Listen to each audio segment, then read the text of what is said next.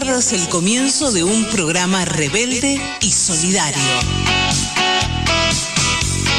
Aligar, mi amor.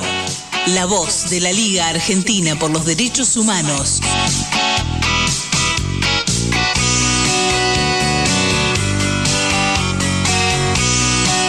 Bienvenidos, bienvenidas, bienvenides a, este a esta nueva emisión de Aligar mi amor de este sábado 3 de septiembre de 2022. Mi nombre es Mariens Monzón. Aligar mi amor está hasta las 14 como cada sábado. Saludamos a cada una de las eh, mm, radios que nos retransmiten eh, y en un momento nada más las vamos a nombrar.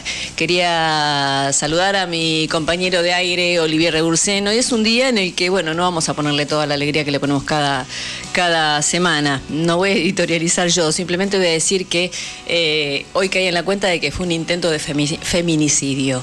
Eso es todo. Hola, Olivia, ¿cómo estás? ¿Cómo estás, Marian? Muy buenos días. Sí, obviamente, el, el programa va, va a girar mucho sobre, sobre ese tema, sobre este atentado fallido que fue víctima la vicepresidenta de la Nación, pero también de, de tratar de enmarcarlo en el debate general, ¿no? Eso me parece que es la obligación nuestra como, como parte de un programa que intenta trabajar el tema de los derechos humanos desde una institución específica como es la Liga Argentina por los Derechos Humanos, me parece que contextualizar, pensar, reflexionar colectivamente y usar estos micrófonos para esto va a ser nuestra tarea. Obviamente uno sí se siente muy choqueado, fueron im- impactantes las imágenes, supongo que así le habrán parecido también a nuestro invitado que tenemos precisamente para discutir esto en los términos que decía. Miembro de la Dirección Nacional de la Liga, abogado, Gerardo Echeverry, buenos días, ¿cómo estás? Hola, ¿qué tal? Buenos días a ustedes también. Buen día. Seguimos presentando el equipo y volvemos para charlar eh, en la mesa. ¿Les parece? Eh, estamos con nuestra gran compañera eh, Dayana Álvarez en Territorio Rebelde, los controles, también Elisa Giordano en la coordinación general, Nora Podestá en la producción, eh, también está Víctor Ruejas en el diseño gráfico, Nora Leguizamón en la producción, que de quien tenemos varias notas el día de hoy también. Bueno, Malena Dandía en las redes como siempre, ¿no? Ella está en cada uno de, los puntos que, vamos tra- retransmitiendo. Decía, las radios que nos retransmiten, la que nos retransmite en directo es FM La Propaladora 106.5 por los barrios de Neuquén y cada una de las radios que nos van retransmitiendo en los distintos puntos del país en distintos momentos del fin de semana y de la semana. El Aligar Mi Amor eh, está en las redes, arroba Aligar Mi Amor, también en Facebook, o aligarmiamor arroba eh, Hoy tenemos un sorteo de un libro también, pero bueno, vamos a ir avanzando sobre el tema. Hoy el tema que vamos a tratar es el pueblo en la calle en defensa de la vida, un poco como estábamos introduciendo en, este, en esta jornada. Hoy ya lo dijo Olivier, nos acompaña Gerardo Echeverri. También vamos a estar eh, charlando con Guillermo Rubio, que es abogado de la Liga Argentina por los Derechos Humanos de Mendoza, para tratar eh, sobre este debate sobre la figura de la gente encubierto digital, ¿no? Ujú. Sí, también vamos a tener el tema del lofer, como es habitual en este programa, de la mano de la diputada provincial del Frente de Todos, Susana González, y la persecución al intendente Mario Seco. Estaba leyendo, investigando un poquito el tema. Es, es realmente terrible el nivel de, de disparate, cómo se utilizan figuras brutales, jurídicas, para, para perseguir políticamente. También Adrián Ramírez López, presidente de la Liga Mexicana por, por la Defensa de los Derechos Humanos, a eh, ocho años ya de aquel hecho terrible de, de la masacre de Ayotinaspa, de la desaparición de 43 normalistas. Hay muy buenas películas para ver documentales, uno de ellos de Paco Ignacio Taibo, eh, realmente muy recomendable. No sé si sigue en Netflix. ¿Recordás el nombre? Eh, la verdad que no lo recuerdo. Bueno, le buscamos de así como, como el documental Sí, sí. sobre Ayotzinapa. Así es. Así es, también va a estar eh, Laila Tajeline, que es abogada en Venezuela, defensora de Alex Saab y responsable de la campaña internacional por la liberación de este diplomático que fue detenido en 2020. En Cabo Verde, En Cabo Verde, es. mm, porque sí. Sí, Eh, todavía no sabemos exactamente por qué lo detuvieron, ¿no? Se lo vamos a preguntar seguramente a la compañera abogada Laila, pero realmente eh, otra cosa, estaba investigando un poco, es realmente impresionante. Mm. Pero es más, dicen, un- si uno busca sobre Saab, dicen mencionado en los eh, Panama Papers, dice, Bueno, perdón, pero bueno, los funcionarios del gobierno argentino anterior, bueno, por lo menos 75 que estaban metidos, y no los veo presos en en Estados Unidos. En, Estados Unidos sí, pero presos no lo veo ninguno. Y por último vamos a tener la presencia siempre grata de nuestra compañía, también de la Dirección Nacional, eh, la socióloga doctora en sociología, Malena Silveira, quien este, acaba de publicar junto a la abogada Valeria Tuz como coordinadoras un interesantísimo libro que esperamos poder tenerlo para para sortear.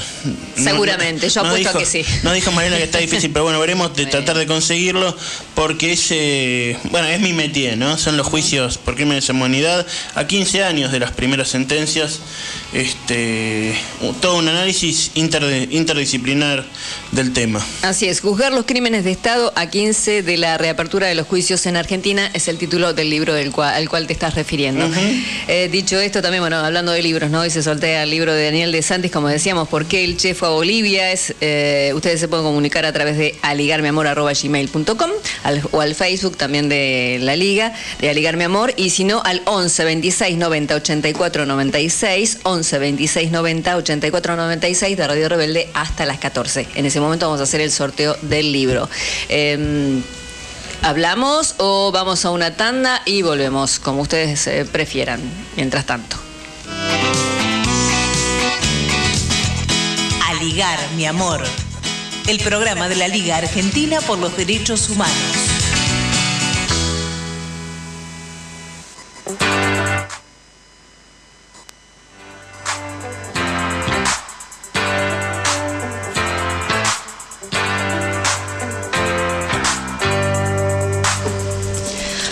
Sí estamos aquí en la mesa, ¿no? Con Gerardo Echeverri, quien ya presentó Olivier Reursen. Qué lindo que es tener gente en el piso. La verdad que es, muy, eh, como es más, más, más, más interesante tal vez, ¿no? Porque no sea interesante charlar vía Meet o telefónicamente, simplemente que eh, es otro el aporte, ¿no? Eh, Gerardo, bueno, mm, tal vez preguntarte cómo analizás lo sucedido durante esta semana, que como decía el comunicado que se leyó ayer en la plaza, no pasó, no se el jueves, sino que viene, ¿no? Bueno, eh, yo voy a complejizar un poco más eh, la cuestión porque en realidad me parece que hubo un cambio sustancial. ¿Por qué? Porque teníamos un gobierno que venía cediendo en todo a los Estados Unidos y a los grandes grupos económicos, un gobierno que no puso límites a las acciones del Poder Judicial a favor de Estados Unidos con el avión venezolano, por ejemplo, que es un caso muy parecido al de Alex Saab, pero en nuestro mismo país.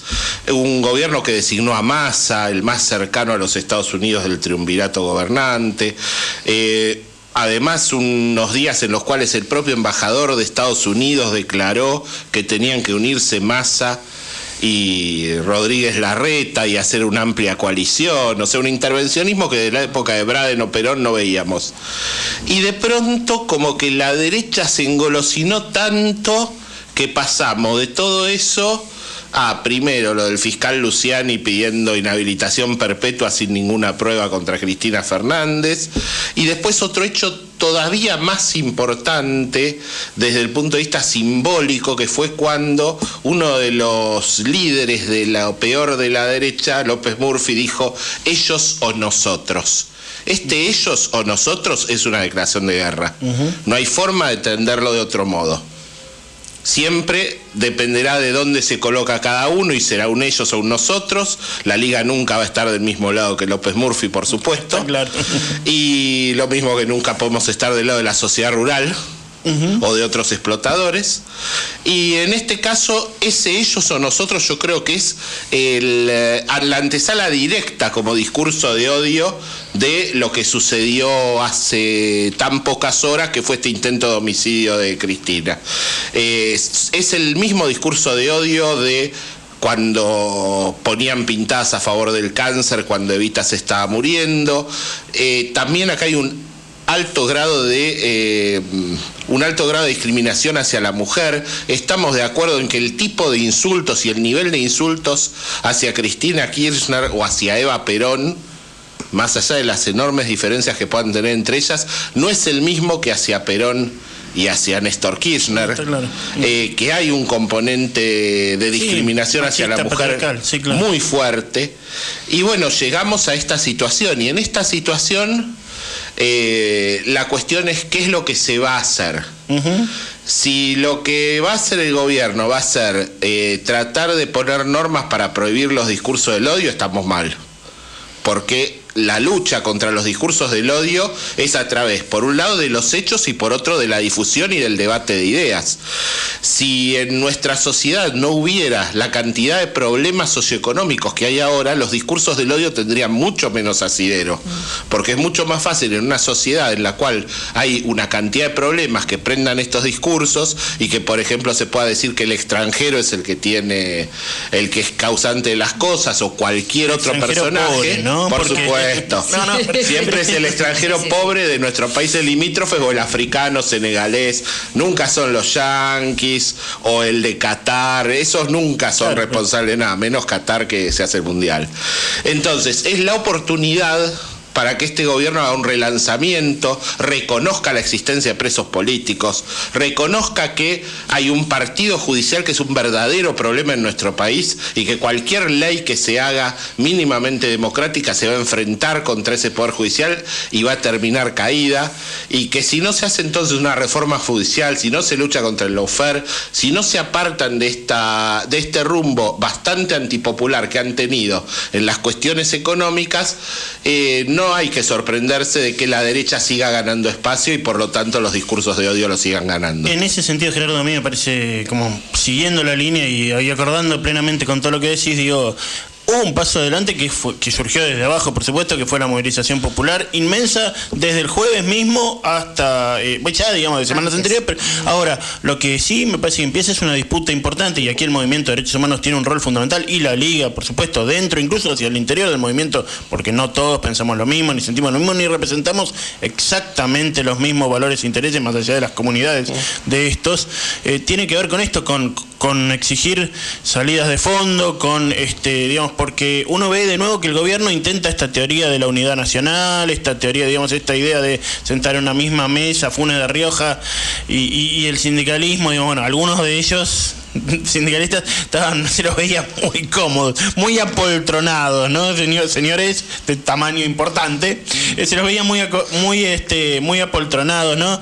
Como siempre negociado, podríamos decir, esa, esa es una de las posibles salidas, la que nosotros rechazamos. Evidentemente hay que impulsar otras. decir, ah, me parece que la, que la tarea y la disputa y el desafío que se nos viene ahora tiene que ver precisamente con este, dotar de contenido a esa movilización espontánea, popular, digamos. El no la toquen a Cristina está muy bien, pero evidentemente no alcanza y no pone las cosas, los puntos sobre las O sea, lo que hay que discutir acá es por qué la quieren tocar a Cristina. ¿La quieren tocar por las actuales políticas de este gobierno o la quieren tocar porque en algún momento representó una vía alternativa junto con otros líderes de nuestro continente? Nosotros creemos que precisamente por lo segundo, por la distancia que en algún momento tuvo de los Estados Unidos y estamos totalmente dispuestos a apoyar esa línea política y creemos que nuestra población no salió a apoyar un acuerdo con los Estados Unidos, no salió a apoyar el acuerdo con el FMI que además le causa graves perjuicios. Y lo que hay que explicar también es que el lawfare le trae graves problemas a todas las personas que caen después bajo las garras del Poder Judicial. Porque estos jueces que persiguen a los políticos también persiguen a todos los pobres pues no son duros solamente con los políticos eh, progresistas o de izquierda, son duros con todo aquel que no piensa como ellos o no es como ellos. Tienen la misma lógica ellos, nosotros de López Murphy, muchos de esos jueces, y entonces en esa lógica obviamente los pobres son ellos, no son el nosotros de estos jueces. Totalmente. Yo pregunto, ¿desde dónde se arranca para hacer esa reforma judicial? Y en todo caso no puedo evitar pensar en la ley de medios, ¿no? Porque en definitiva, eh, como alguien decía, bueno, en los micrófonos nuestros por lo general siempre se resalta esta labor de los medios alternativos que acompañan un poco la, justicia social, la justicia en derechos humanos, eh, cómo se puede lograr, por lo menos, mm, obturar este, avance. Un buen principio sería el juicio político a toda la Corte. Ese sería un buen principio. Después podemos discutir otras cosas, pero todo se tiene que hacer con el pueblo reclamando. A ver, Mm. algo que tiene que quedar claro es que si el pueblo no quiere los cambios, este gobierno no los va a buscar, no va a tratar de forzar que el pueblo busque los cambios. Al revés, hay que exigirlos porque si no, le va a ser más fácil ceder a las presiones de los que son más poderosos. De alguna manera la calle sigue siendo el lugar. Fundamental. Sin lugar a dudas. Vamos a hacer una cosa, ahora vamos a seguir, vamos a seguir todo el programa, pero Elisa desde la producción nos ha preparado una serie de audios. Me parece el primero es el de una de las pocas voces realmente destacables del ámbito judicial, digo del ámbito porque no es representante del Poder Judicial exactamente, sino del Ministerio Público Fi- Fiscal, la eh, fiscal adjunta Gabriela Sosti, quien intervino en los juicios de Campo de Mayo desde que han arrancado y que ha sido muchas veces alguien de consulta para este programa. ¿La escuchamos? Llegamos a una instancia de clivaje institucional, una vuelta de la historia que alarma. Hace unos 40 años construían con decisión y desde varias tribunas el concepto de enemigo de la nación, lo que les habilitó a destrozar a mujeres y hombres en la tortura y tirarlos vivos al mar. Hace años vienen construyendo una vez más un concepto similar, instando a la desaparición, a la pena de muerte, a la violencia sin pausa, gestaron la violencia simbólica y el resultado llegó a este extremo. Es imperioso estar en estado permanente de vigilia y cuidado de nuestra paz, retomar el cauce institucional de la democracia y aislar de manera legal y democrática a quienes una vez más están provocando el quiebre y el caos social. La historia de dolor de nuestros pueblos nos interpela.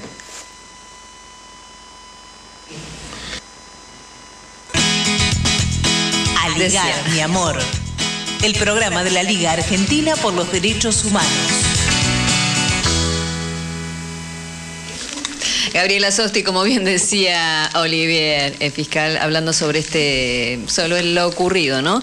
Y también tenemos otro audio, si nos, eh, nos habilitan las chicas para, para pasarlo, que es de mm, Pablo Iglesias, ex vicepresidente de del gobierno español, quien habla sobre cinco pasos de la derecha política para interferir e interrumpir procesos democráticos populares. Presten atención, porque cada uno de estos pasos son los que él nombra y que los vamos a ver, eh, digamos, con nuestra mente vamos a poder ver cada uno de los pasos para ah, que él nos va indicando para llegar al final y al cierre de lo que pasó probablemente el jueves. Vamos a escuchar a Pablo Iglesias.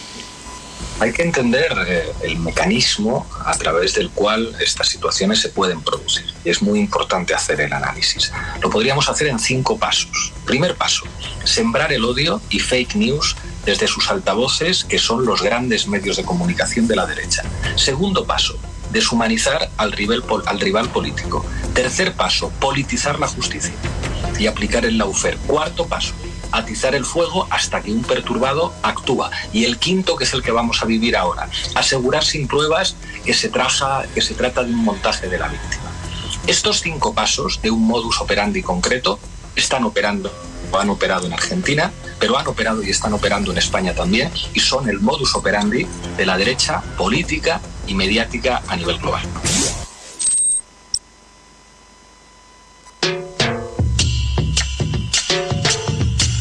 Aligar, mi amor. Por la libertad de las presas y los presos políticos. La voz de Pablo Iglesias, el fundador de Podemos, eh, indicándonos cuáles son los cinco pasos para llegar a donde llegamos este jueves. Gerardo, mm, ¿querés aportar algo? No, fue muy claro lo que acaba de decir eh, Pablo el colega español. Evidentemente, eh, la derecha tiene una serie de una serie de reglas que las van cumpliendo y algo fundamental con el tema del lawfare que a veces no se entiende es que una de las principales eh, motivos del lawfare es eh, no solo dejar de lado desde el punto de vista de, san- de condenas o sanciones a determinados dirigentes, sino ensuciarlos. O sea, es fundamental dentro de esta lucha ensuciar a determinadas personas y por eso las acusaciones pueden ser muy variadas. Recordemos que Assange no fue preso inicialmente por lo que hizo, sino acusado de no haber usado un preservativo con una mujer, una cuestión que no tenía nada que ver con nada, pero que sonaba feo. Sí, no, no, no. Está muy claro lo, que dice Gerardo y que este mecanismo está. El tema es cómo lo enfrentamos, como decía Gerardo al principio. Me parece que esa es la gran disputa y verlo en planos más amplios. Para eso me parece muy útil la nota que, que tenemos preparado justamente para ahora, porque tiene mucho que ver. Además, creo que le vamos a poder sacar mucho jugo porque la temática, el, uno de los primeros textos de la liga que yo leí en mi vida tenían que ver con, con, los, con el espionaje encubierto, con esas cosas, y lo escribió alguien que está en esta mesa. Así que este, la ley del arrepentido, digamos, todas estas cosas, todos estos mecanismos estatales que tienen que ver con eh, alterar la vida social y garantizarle al Estado seguridades contra los derechos humanos. Pero vamos al separador que corresponde y presentamos a nuestro invitado próximo. Unir, unir, unir, enlazar, enlazar, abrazar, abrazar, unir, enlazar, abrazar y todo para todos. Aligar, mi amor.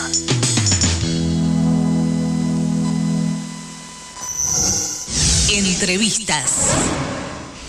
Bien, ya está en línea nuestro siguiente invitado, como bien decía Olivier Guillermo Rubio, es abogado, integrante de la Liga Argentina por los Derechos Humanos de Mendoza, y vamos a hablar con él sobre el debate sobre la figura de la gente encubierto digital, pero también eh, sobre otro tema. Digamos, yo tiro los temas y, arranquen ustedes. Eh, el día de ayer fue feriado nacional, dos provincias no se adhirieron, una de ellas fue la provincia de Mendoza. Bueno, seguramente algo al, al respecto tendrá para comentarnos Guillermo Rubio.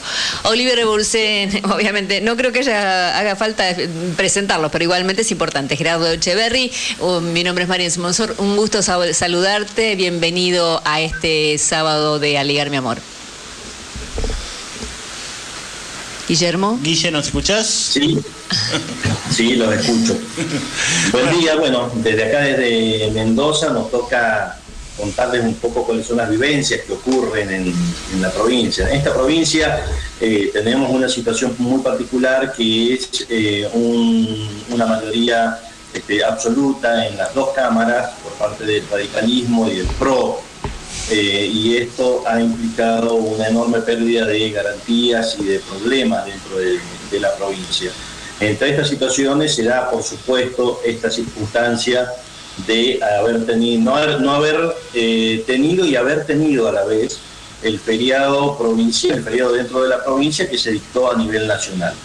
Eh, eh, no es casual que esto ocurriera, el planteo vino este, por una, una, disposición de Cornejo, que en realidad es el verdadero gobernador de la provincia. Suárez es un verdadero títere en esta situación, no tiene la capacidad suficiente para gobernar la la provincia lo ha manifestado, lo ha expuesto en muchísimas oportunidades y la provincia en realidad tiene este, este monje negro que gobierna desde las sombras y dispone y decide sobre las políticas de, la provincia. En estas políticas decidió que eh, la tentativa de femicidio a Cristina no fuera un hecho de relevancia este, como para eh, suspender las actividades dentro de la provincia y permitir que la gente pudiera expresarse. En realidad las situaciones los vienen pasando por encima porque de hecho el feriado ocurrió, eh, tuvieron que salir eh, rápidamente a validarlo y terminó constituyéndose un feriado nacional dentro de la, de la provincia, torciéndole la mano realmente a Cornejo y a Suárez y eh, logramos hacer varias movilizaciones en distintos puntos de la provincia para eh, sostener eh, la situación institucional dentro del país que implica avalar y repudiar, avalar a la institucionalidad, repudiar este intento de homicidio, este intento de femicidio, este, y poner en claro cómo son las situaciones y cómo son las cosas y cuáles son las determinantes que vienen jugando dentro del país para poner en crisis realmente a un gobierno que, si bien no tiene los ecos que nosotros esperamos y esperábamos de, él, es eh, lo más cercano que tenemos a un gobierno popular. Este, bueno, eh, seguimos esperando en realidad que se produzcan los hechos concretos de distribución de riqueza que nuestro pueblo necesita para ir bajando los niveles de, hambre realmente que sufren nuestras clases más desposeídas. Guille, Esto, eh, no, sí, perdón. Simplemente, bueno, es muy, muy claro lo que está diciendo y, es muy interesante esto, ¿no? De cómo el, pueblo, las bases superaron realmente las exigencias de, las autoridades formales y, no formales y, y, el feriado con las movilizaciones operó, operó de hecho, digamos, por como una, como decimos en nuestro aviso, como una salida de defensa del Estado de Derecho, de la democracia. Ahora, justamente en esa provincia, ¿no? Uno recuerda históricamente, desde los casos, acá está Gerardo Echeverry, este, desde los casos Garrido y Baigorria eh, en los años 80, digamos, es decir, eh, Mendoza ha sido una provincia donde el tema de la represión ha sido fundamental en tiempos de dictadura y en tiempos de, salida de la dictadura como, modo de dominación, digamos. Ustedes han hecho desde la Liga y con otros espacios una actividad muy importante esta semana para, pensar esto de, las nuevas formas de, persecución, de espionaje. Sí, eh, eh, una palabra más sobre, lo, sobre el tema mm, de, de lo ocurrido con, con Cristina. Eh, entiendo que eh, esto de reprimir las movilizaciones por parte de estos gobiernos que están tan cercanos a lo dictatorial, tiene que ver con que no hay posibilidades de parte de las grandes masas populares de expresarse de ninguna manera. Es decir, no hay medios eh, que eh, refieran, que reflejen cuál es la opinión, de manera que la calle se vuelve la opinión. Esto es eh, importante ponerlo en, contexto porque lo que hemos observado ha sido precisamente eso. La gente escribe su propio, su propio diario con la movilización, con sus cuerpos en la calle.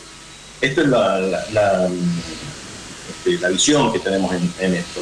Sí está ocurriendo ahora una, una, situación que está tratándose en la legislatura, que inclusive ha tenido media sanción por parte de senadores con un tratamiento extraordinariamente veloz y eh, está para tratarse en diputados y estamos tratando de contener esta iniciativa, que es lo del agente encubierto digital. Esto del agente encubierto digital está en orden a una regresión eh, concreta a los sistemas de sistemas inquisitivos procesales que eh, hablan del el juez de instrucción, del fiscal de instrucción, de una actividad probatoria eh, en, desequilibrio, una actividad probatoria que es asimétrica, eh, en la cual las defensas aparecen totalmente licuadas. Esto eh, en Mendoza pertenece a nuestra historia. Acá tenemos vigente un sistema penal acusatorio. No significa que sea lo más garantista para nada, pero sí implica que eh, hay un criterio probatorio completamente distinto. Los fiscales deben concurrir a juicio aportando sus pruebas que deben estar validadas, es decir, con el debido control defensivo.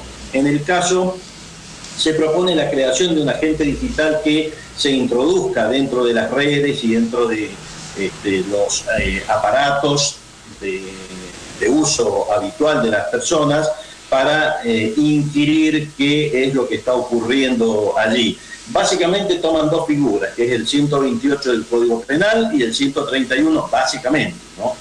que eh, es eh, la pornografía infantil, el tráfico de, imágenes de contenido sexual infantil y lo que es el grooming o el acoso dentro de las redes a personas de baja edad. Esta es la, situación. Nos ponen los niños por delante como para justificar esta situación. Esto es eh, inadecuado en realidad en estos términos porque eh, todo lo que implica las investigaciones de eh, tráfico de imágenes pornográficas viene a través de una fundación que es norteamericana, que en realidad pertenece a la CIA, y que monitorea todos los, todas las bases de datos donde están constituidos los programas de WhatsApp, de Telegram, de, Facebook, de Instagram y donde están también radicadas las mayorías de las eh, bases de datos de las nubes, eh, eh, Google Drive, OneDrive, bueno, todas, todas estas, y, Cloud, que está en, Gran Bretaña, todas estas bases de datos son monitoreadas por esta organización y cuando hay un tráfico de imágenes de esta naturaleza, aun cuando sea dentro de la misma ciudad, dentro de la misma habitación o dentro del mismo país o fuera del, país, eh, pasan primero por Estados Unidos, este, ahí se monitorean y se mandan los reportes a los fiscales para que investiguen. Esta es básicamente toda la actividad que ocurre en materia de investigación. Ahí les llegan las IP y eh, la actividad de los fiscales es determinar eh, a quién pertenecen esas IP y quién está usando ese servidor. ese dispositivo de donde se está traficando. En nuestro país no existe eh, un grupo de abogados o personas que se encargan sobre estos delitos eh, digitales, no sé si es correcta la, forma de, definirlo, eh, con respecto al tema de los, de los menores y estos delitos que son virtuales.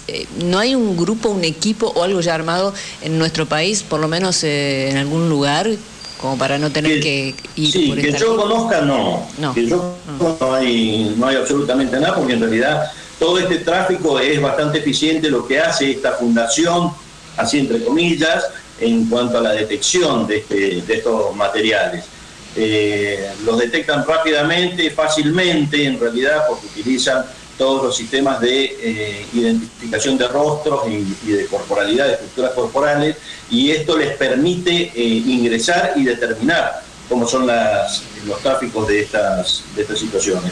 En lo que hace el grooming en sí, es un contacto eh, directo, de manera que un agente digital no puede participar en esto.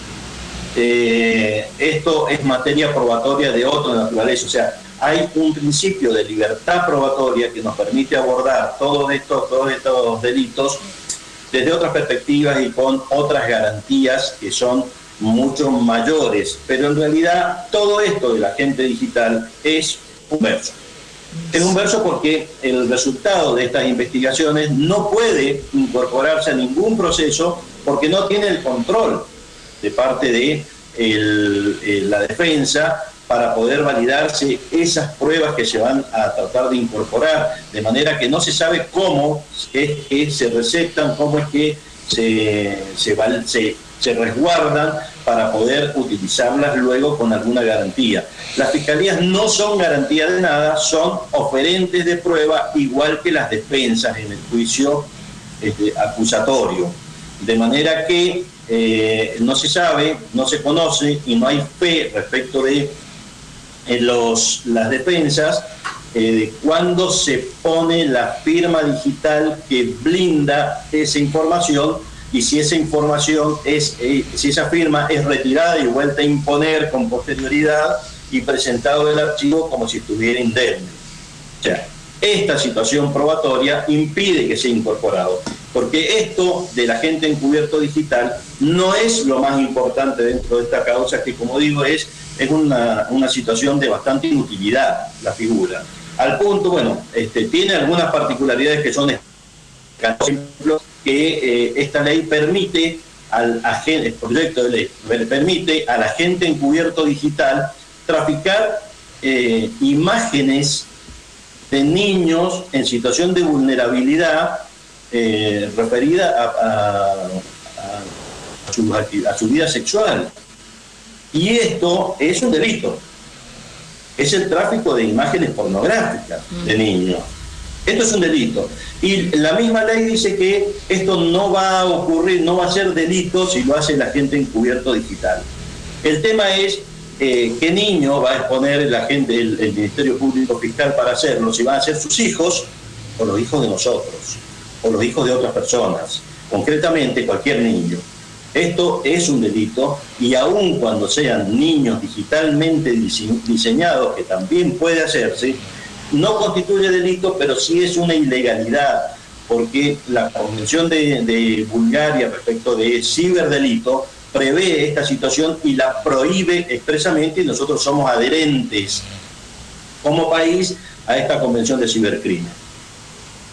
Lo trascendente en todo esto, en realidad, es que se pretende reincorporar a eh, los jueces como custodios de prueba. y esto en realidad es eh, una vuelta al sistema inquisitivo en el cual los jueces participaban en las investigaciones. Y también es una vuelta al sistema inquisitivo porque prevé esta ley que el cuerpo policial pueda ser el agente digital encubierto dentro del el sistema. Y esto implica volver a introducir a la policía en tareas de inteligencia concreta. Cuando hablamos de agente digital muchas veces nosotros tenemos la, idea, la, la personificación de esto. Bueno, eso no ocurre. Esto ocurre en términos de intercepciones de comunicaciones que sí van a ser este, registradas y luego van a ser evaluadas por alguna persona, pero intervienen programas. Intervienen programas. Es decir, que van a ir recopilando una enorme cantidad de información de la cual van a tener una selectividad. Pero nadie dice nunca, en ningún momento, a dónde va a quedar esa información. ¿Sí? Entonces, esa información es información sensible nuestra y requiere concretamente un tratamiento particularizado. Es importante. Estamos hablando de la creación de un sistema de inteligencia, una agencia provincial de inteligencia, al mismo modo que ha ocurrido en Corrientes, al mismo modo que este, estamos viendo nosotros con los sistemas que intervinieron en Europa, inclusive al presidente Macron, que es el sistema Pegasus, que es el que vende Israel. Exactamente. Guillermo, es interesantísimo el tema. Vamos a seguirlo muy de cerca y bueno, obviamente contamos con vos para, para mayor información a medida que se vayan produciendo novedades. Muchísimas gracias por este contacto con Aligar Mi Amor en este sábado de, de septiembre. Un abrazo enorme. Guillermo Rubio, abogado de la Liga Argentina por los Derechos Humanos de Mendoza. Muchas gracias, hasta luego, que estén muy bien. Gracias. Entrevistas. Aligar, mi amor. Somos la liga. No soltamos la mano de nadie.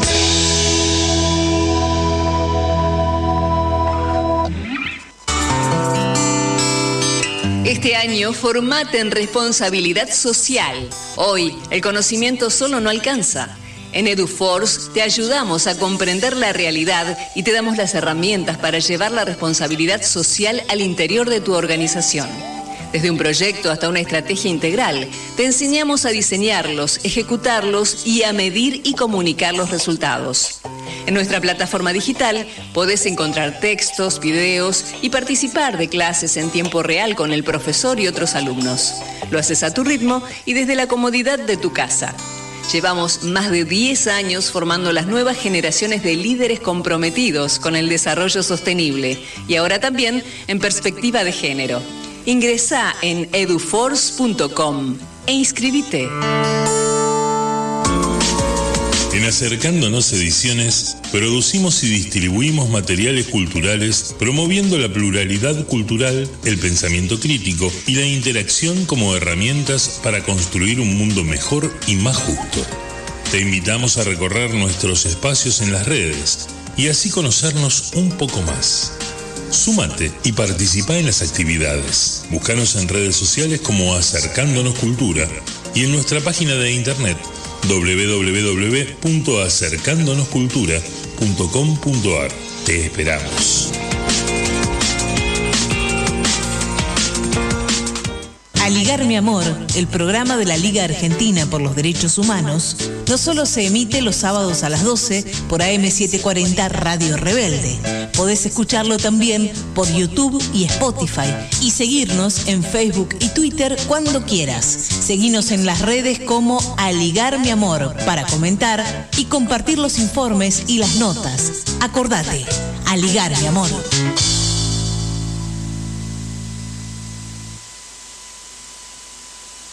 Decimos no a la construcción de una base yanqui financiada por el Comando Sur del Ejército de Estados Unidos. No a la base camuflada de ayuda humanitaria. Por la defensa del territorio y nuestros bienes naturales. Fuera, yanquis de Neuquén. Tú no puedes comprar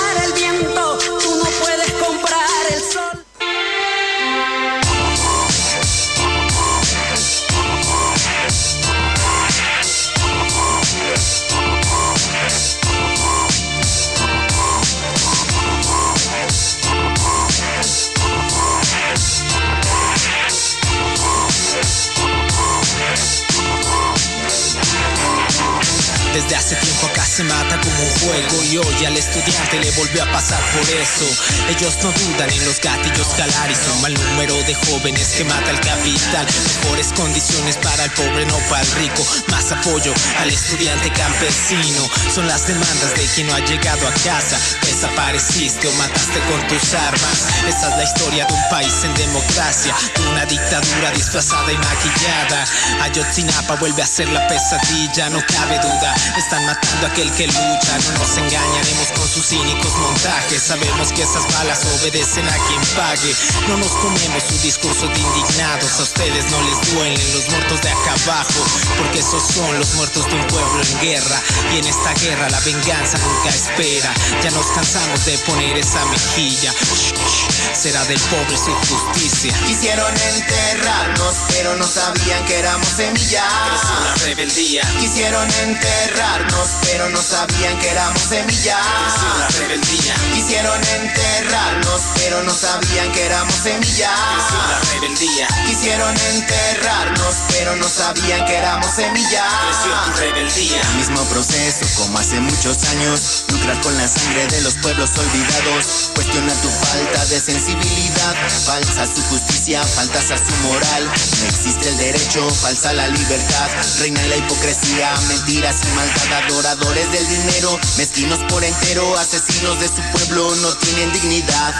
Son políticos criminales de lesa humanidad y queda asentado para su posteridad que la semilla ha germinado y esta lucha no ha dudado ni siquiera dar un paso atrás porque estos pueblos convencidos de su lucha por una vida justa no se doblegarán somos guerreros incansables con grandes ideales por más que intenten no nos callarán quisieron enterrarnos pero no sabían que éramos semillas una rebeldía. quisieron enterrarnos pero no sabían que éramos semillas una rebeldía. Quisieron enterrarnos, pero no sabían que éramos semillas. una rebeldía. Quisieron enterrarnos, pero no sabían que éramos semillas. Tu rebeldía.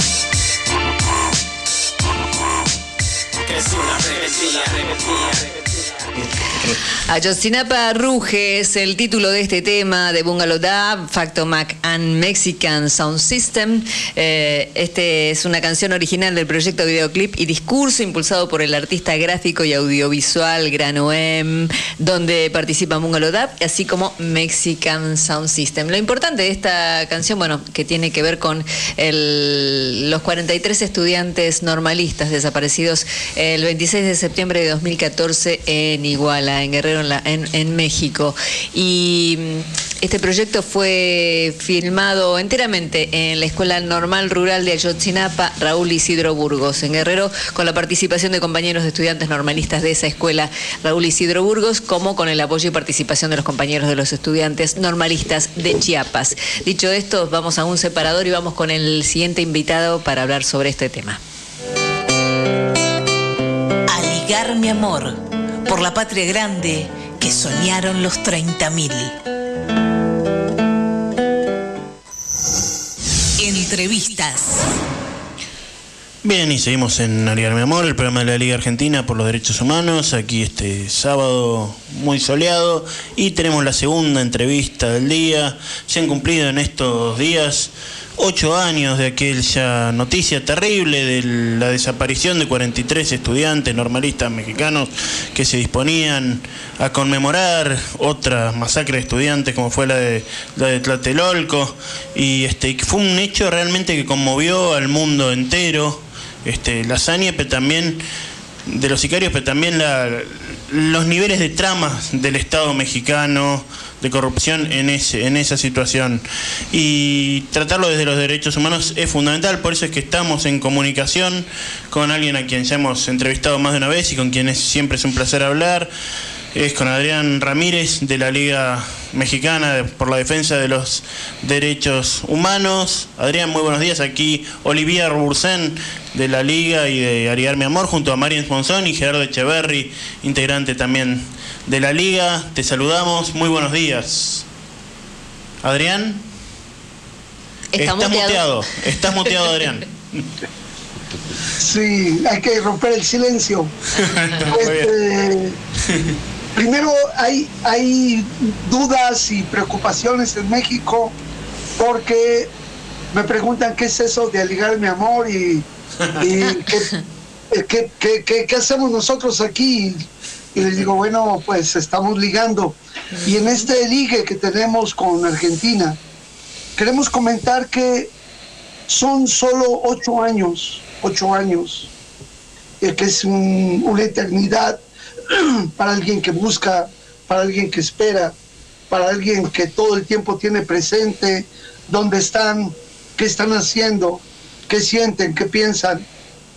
Y siempre que hablamos de desaparición forzada de personas, tenemos que referirnos a una violación, la más grave de todas las violaciones a derechos humanos.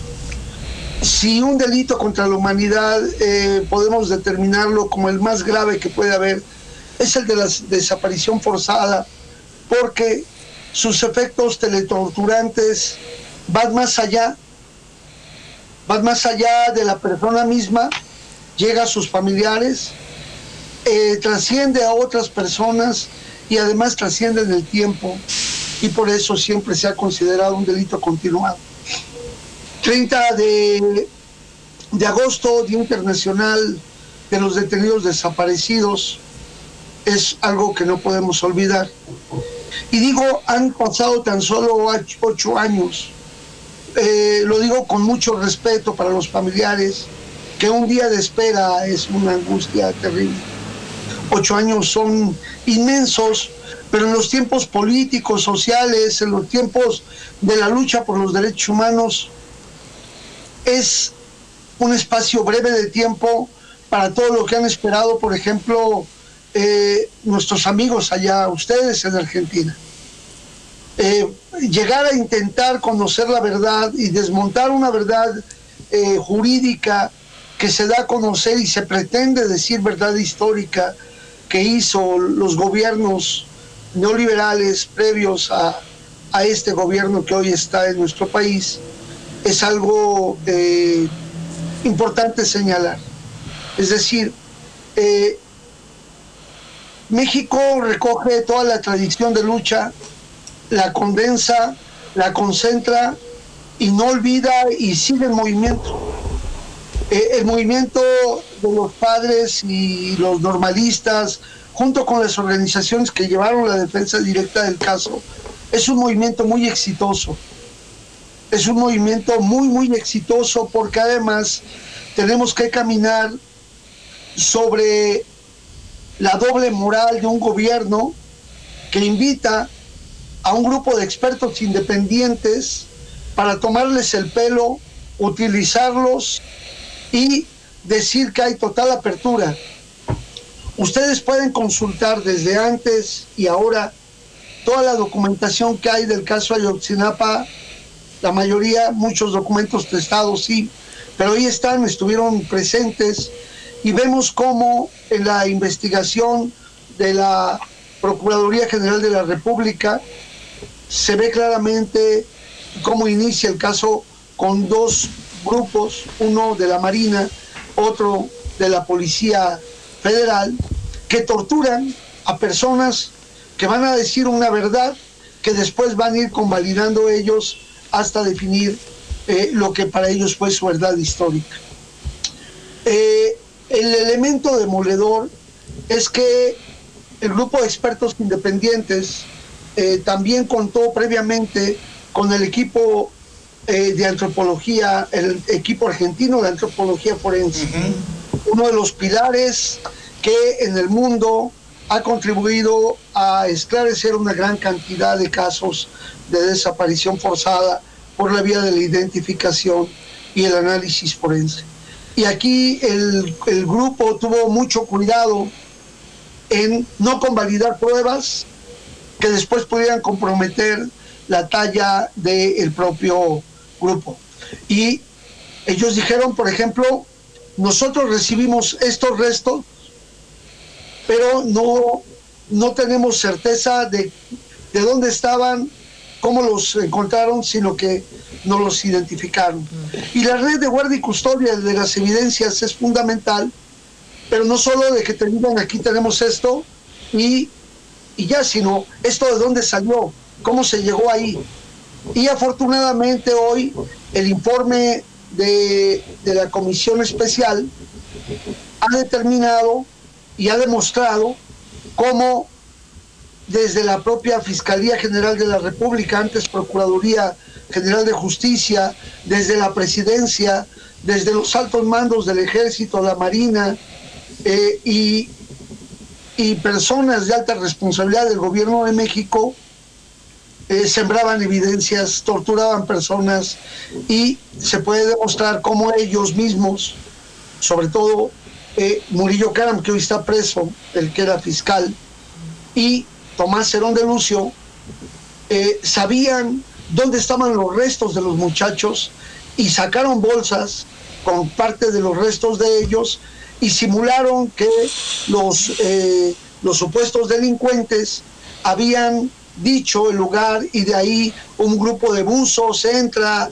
al, al río San Juan, se sumerge, descubre las bolsas y se las dan al grupo de expertos y de ahí se llevan a Innsbruck a determinar genéticamente que al menos los restos de uno de ellos, de Alexander Mora Venancio, era, eh, el, eran de los, eh, de los eh, jóvenes de Ayotzinapa.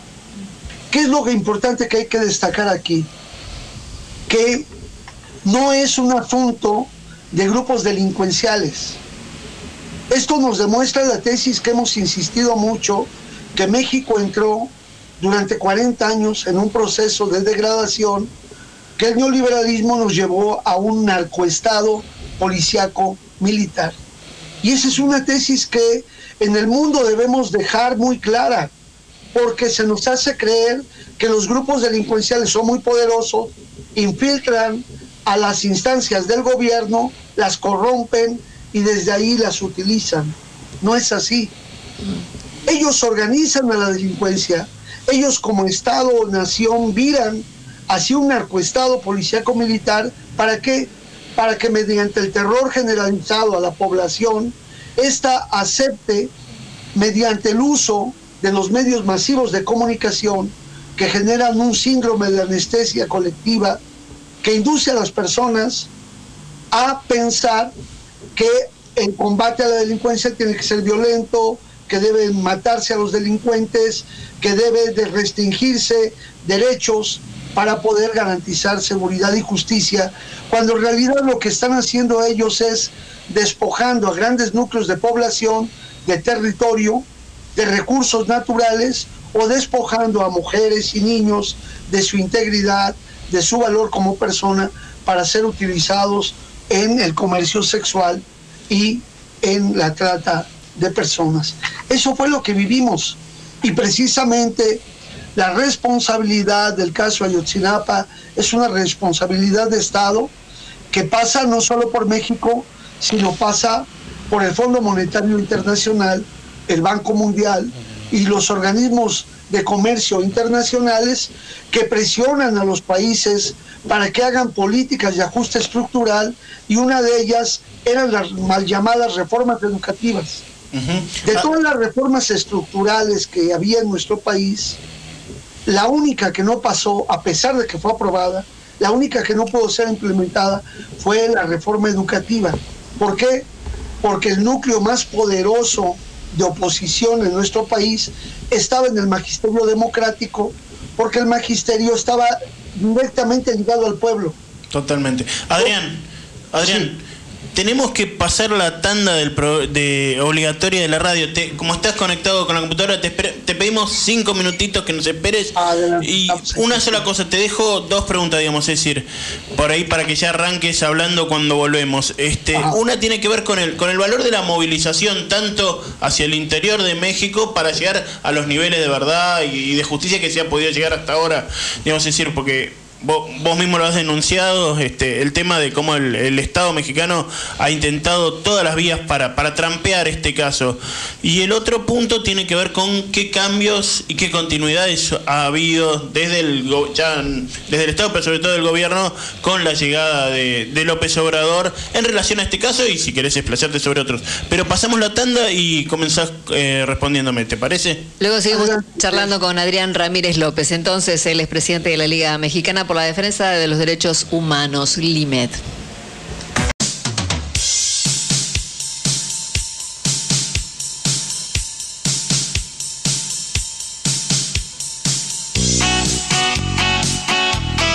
Y ya arrancamos esta segunda hora de Aligar mi amor. Hasta las 14 los acompañamos. Ustedes pueden comunicarse al 11 26 90 84 96. Hoy tenemos el sorteo de un libro más que interesante de Daniel De Santis y también eh, pueden comunicarse a través de aligarmiamor.gmail.com o por Facebook también de Aligar mi amor. En la segunda hora tenemos varios invitados también, pero seguimos conversando con Adrián Ramírez López, presidente la Liga Mexicana por la Defensa de los Derechos Humanos, desde México, por supuesto, y Olivier ya había planteado eh, dos preguntas en una para, para Adrián y bueno, lo escuchamos ante las respuestas. Bien, pues eh, es eh, muy importante esta, estas dos preguntas porque precisamente coloca el centro del pueblo, que es el garante de los derechos humanos. O sea, la movilización de los padres, la insistencia del movimiento estudiantil, de las normales rurales y el acompañamiento mundial de muchas personas hizo que esto no quedara ya en el olvido, que esa verdad histórica no quedara así como los medios que decía ya supérenlo. El mismo presidente de la República, Peña Nieto, dijo ya supérenlo, están muertos ya, etcétera. Los medios decían también lo mismo. No, esto no se puede superar porque tiene que generar cambios transformadores y sobre todo tiene que, generar castigo a los responsables. Y ahí en el castigo a los responsables, ¿qué, ¿qué, piden los padres? ¿Qué piden las personas? Como muchas víctimas en el mundo. Piden verdad, piden verdad como elemento fundamental de la justicia y es lo que ellos se niegan a dar, los perpetradores, los que ya están presos, los que están perseguidos, los que están refugiados por el sionismo allá en Tel Aviv, eh, en Israel, porque ellos mismos abastecieron de los programas de, vigilancia, de intromisión, los programas de, de de esto que les llamaban espionaje, ellos que hicieron grandes negocios eh, de esto son los que le están dando refugio a los perpetradores eh, y el valor de la movilización de los padres, incluso ahora que ha logrado ya que empiecen a, a llegar a prisión altos funcionarios, eh, lo que piden es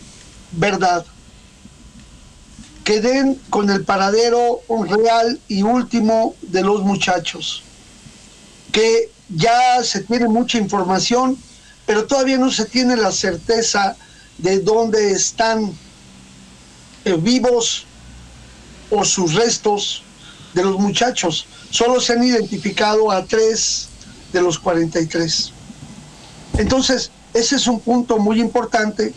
Y otro punto muy importante es esta situación de quiebre y ruptura de continuidad entre el proceso neoliberal y un modelo que pretende, desde nuestro punto de vista, una democracia redistributiva, que no rompe directamente con el modelo capitalista, pero apela a ver si ya tiene algo, algo de humano que le permita lograr una redistribución de la riqueza y de los beneficios que como sociedad generamos para que, como lo dice el presidente en su cuarto informe de gobierno y desde su inicio como campaña, por el bien de todos, primero los pobres. Ese es el elemento importante. Y aquí lo que nosotros podemos insistir es que lamentablemente, aunque haya voluntades, también hay maquinarias y hay aparatos que eh, prevalecieron durante 40 años. 40 años el viraje para cambiar la mentalidad del pueblo, para llegar a esos modelos de ruindad humana en los que eh, se podía ya desaparecer, descuartizar, disolver en ácidos o, disolver eh, en, en diésel a personas para tratar de buscar un modelo más humano de convivencia entre los pueblos. Entonces, ese elemento es un elemento importante. Y lo otro es, repito, no somos sino la expresión eh, yo lo digo insistentemente que las madres de la Plaza de Mayo, después las abuelas de la Plaza de Mayo, los hijos, y aquí son los nietos y los tataranietos que hoy están luchando en México. O sea, hay esa continuidad de la experiencia acumulada de la lucha por los derechos humanos que hoy afortunadamente al seguir los pasos históricos permite que este, este proceso se acorte a ocho años. Fíjense cosas interesantes. En el 68 en México, la masacre de Tlatelolco y, toda su secuela no ha logrado lo que ha logrado hoy eh, el, eh, eh, el, grupo de los familiares de Ayotzinapa.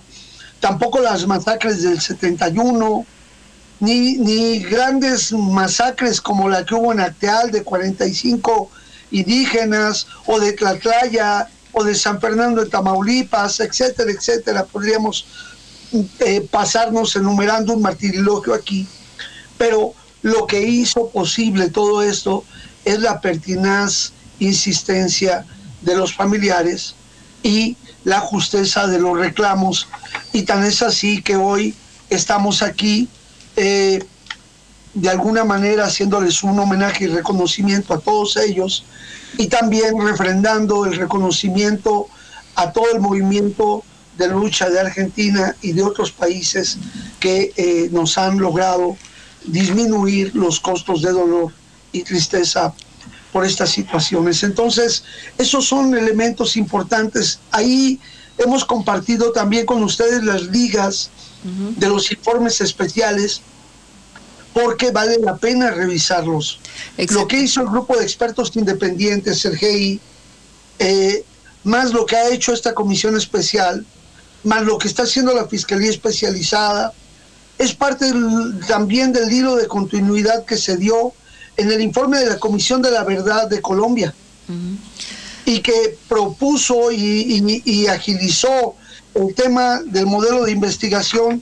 Y es otro caso exitoso que de alguna manera la lucha del pueblo repercute para modificar cambios también por la vía democrática y que lleva a Colombia a hoy tener un gobierno que tendrá un modelo muy difícil porque la ultraderecha está actuante y agresiva Depende mucho de, los pueblos, Adrián. Eh, te agradecemos muchísimo esta participación en Aligar Mi Amor desde México y también, bueno, nuestro abrazo, nuestra solidaridad, como siempre, con eh, la familia de los 43 normalistas de Yotzinaspa, eh, siempre en nuestra memoria. Un abrazo enorme y también, bueno, en tu nombre agradecer al presidente Andrés Manuel López Obrador, quien también se solidarizó por el intento de feminicidio del jueves hacia la vicepresidenta Cristina Fernández de Kirchner. Sí, yo quería cerrar con eso, mandándoles nuestro abrazo, nuestra solidaridad y tratando de acotar con la intención de eh, eliminar los procesos de democracia en nuestros países eh, con este atentado gravísimo del cual mandamos un abrazo y también nos sumamos a las protestas en contra de las bases militares que pretenden instalar en Neuquén y desde aquí nos pronunciamos porque fuera bases militares de cualquier país, cualquier país extranjero. Gracias, un fuerte abrazo y a ligar mi amor. Gracias, un abrazo. Adrián Ramírez López, presidente de la Liga Mexicana por la Defensa de los Derechos Humanos, LIMED. Entrevistas. A ligar mi amor el programa de la Liga Argentina por los Derechos Humanos. 30 de agosto, día del detenido desaparecido. Vamos a compartir un texto de Ariel Dorfman. Cuando te digan que no estoy preso, no les creas. Tendrán que reconocerlo algún día Cuando te digan que me soltaron, no les creas. Tendrán que reconocer que es mentira algún día. Cuando te digan que traicioné al partido, no les creas. Tendrán que reconocer que fui leal algún día. Cuando te digan que estoy en Francia, no les creas. No les creas cuando te muestren mi carnet falso, no les creas. No les creas cuando te muestren la foto de mi cuerpo, no les creas. No les creas cuando te digan que la luna es la luna, si te dicen que la luna es luna, que esta es mi voz en una grabadora, que esta es mi firma en un papel. Si dicen que un árbol es un árbol, no les creas. No les creas nada de lo que digan, nada de lo que te juren, nada de lo que te muestren. No les creas. Cuando finalmente llegue ese día, cuando te pidan que pases a reconocer el cadáver y ahí me veas, y una voz te diga, lo matamos, se nos escapó en la tortura, está muerto. Cuando te digan que estoy enteramente, absolutamente, definitivamente muerto, no les creas, no les creas, no les creas.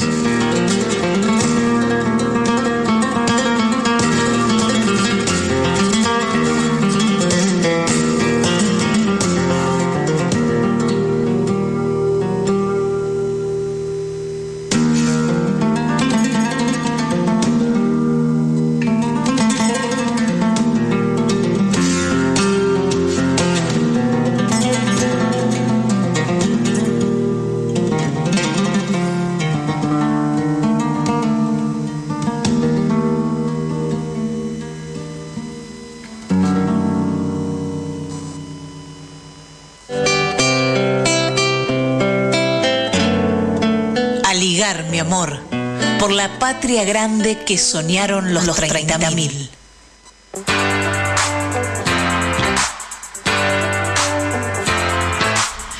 Gracias a Darío Burstin por esta lectura de testamento de Ariel Dorfman y la música de Manolo Sanlúcar, eh, oración, el, el, tema, una gigante de la guitarra flamenca que falleció hace pocos días, el 27 de agosto. Muchísimas gracias eh, por este poema o esta lectura de esta prosa tan, tan interesante. Eh, estamos aquí en, Ligar, en Aligar mi amor hasta las 14 junto a ustedes y mm, tenemos eh, que comentarles que ahora vamos a pasar a la entrevista que realizó eh, Nora Leguizamón a la diputada provincial Susana González, quien, a quien también tenemos que saludar eh, o expresarle nuestra solidaridad ¿no? Eh, al aire, porque el sábado pasado, en, esta vigilia o en este, mm, digamos, estas manifestaciones o este acompañamiento a la vicepresidenta. Cristina, exactamente. fue una de las víctimas de la represión y de la violencia policial. Desatada brutalmente, ¿no? Así es. Bueno, por el tema que charla con eh, Nora Leguizamón, la diputada provincial por el Frente de Todos, es sobre el Laufer y la persecución política al intendente de Ensenada, Mario Seco, eh, y el pedido de juicio político a Julio Contegrán, el procurador bonaerense. Ella lo explica muy bien en este mm, audio que eh, gentilmente nos ha grabado Nora Leguizamón en la entrevista. Ligar, mi amor el programa de la Liga Argentina por los Derechos Humanos.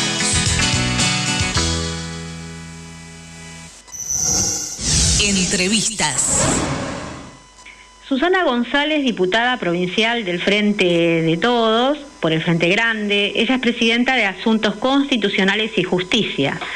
En el momento que nos vimos hablamos de la UFER y comentó, y me comentó la persecución que está recibiendo el intendente de Ensenada, Mario Seco.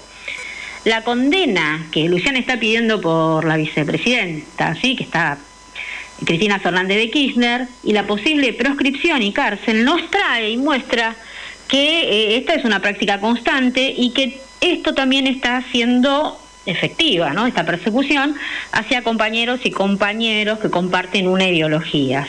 Eh, ¿Cómo es el caso de Mario Seco? Gracias por atendernos. Habla Nora Leguizamón de Aligar Mi Amor. Eh, ¿Cómo estás, Susana? ¿Qué tal? ¿Cómo estás, Nora? Bueno, el caso de Mario Seco sucede el 14 de diciembre del 2017.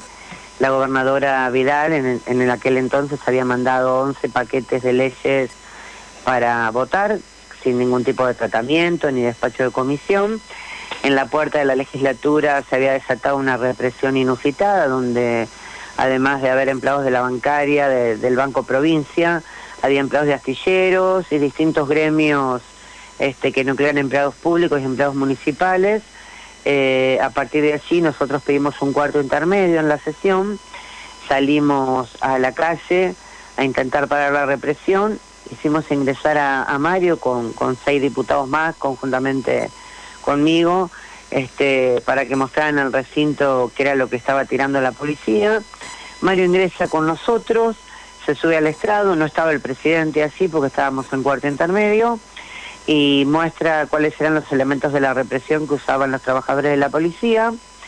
Se retira, 40 minutos después aparece un fiscal que no estaba en turno, él está designado, estaba designado en aquel entonces en la Fiscalía de Flagrancia en la localidad de Presidente Perón, un poco lejos de la legislatura. Eh, cuando yo le cuestiono qué está haciendo, me dice que viene a actuar de oficio.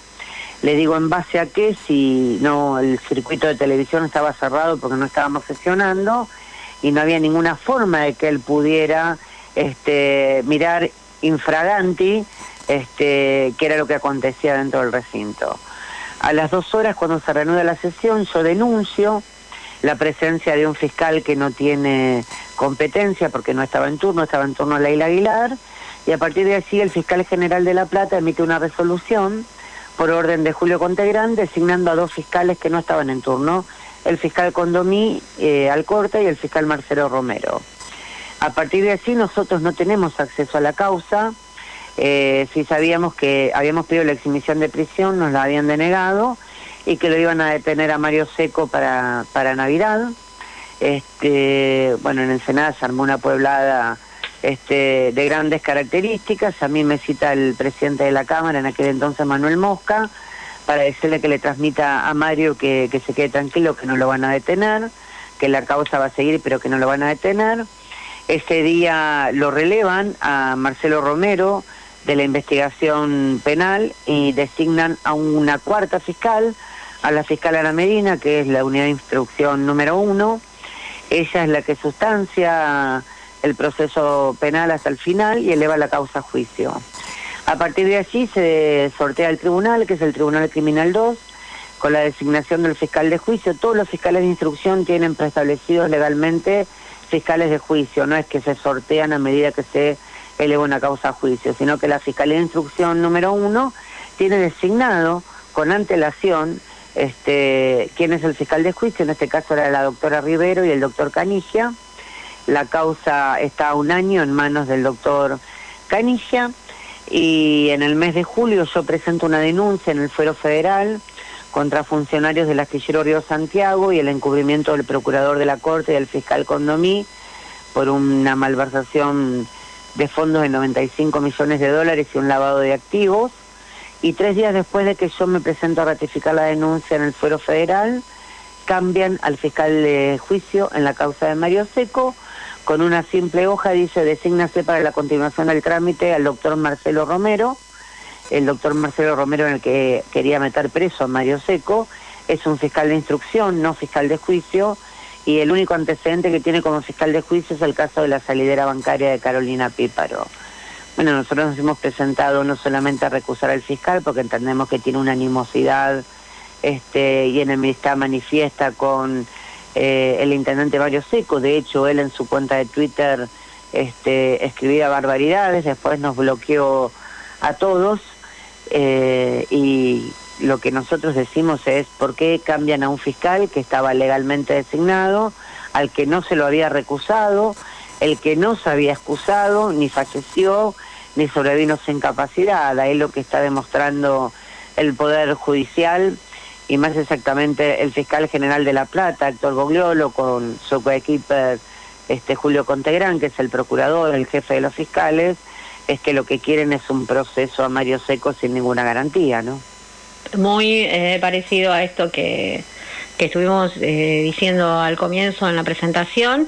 Y mm, vos estuviste eh, el día de la represión en, en la puerta de la casa de Cristina.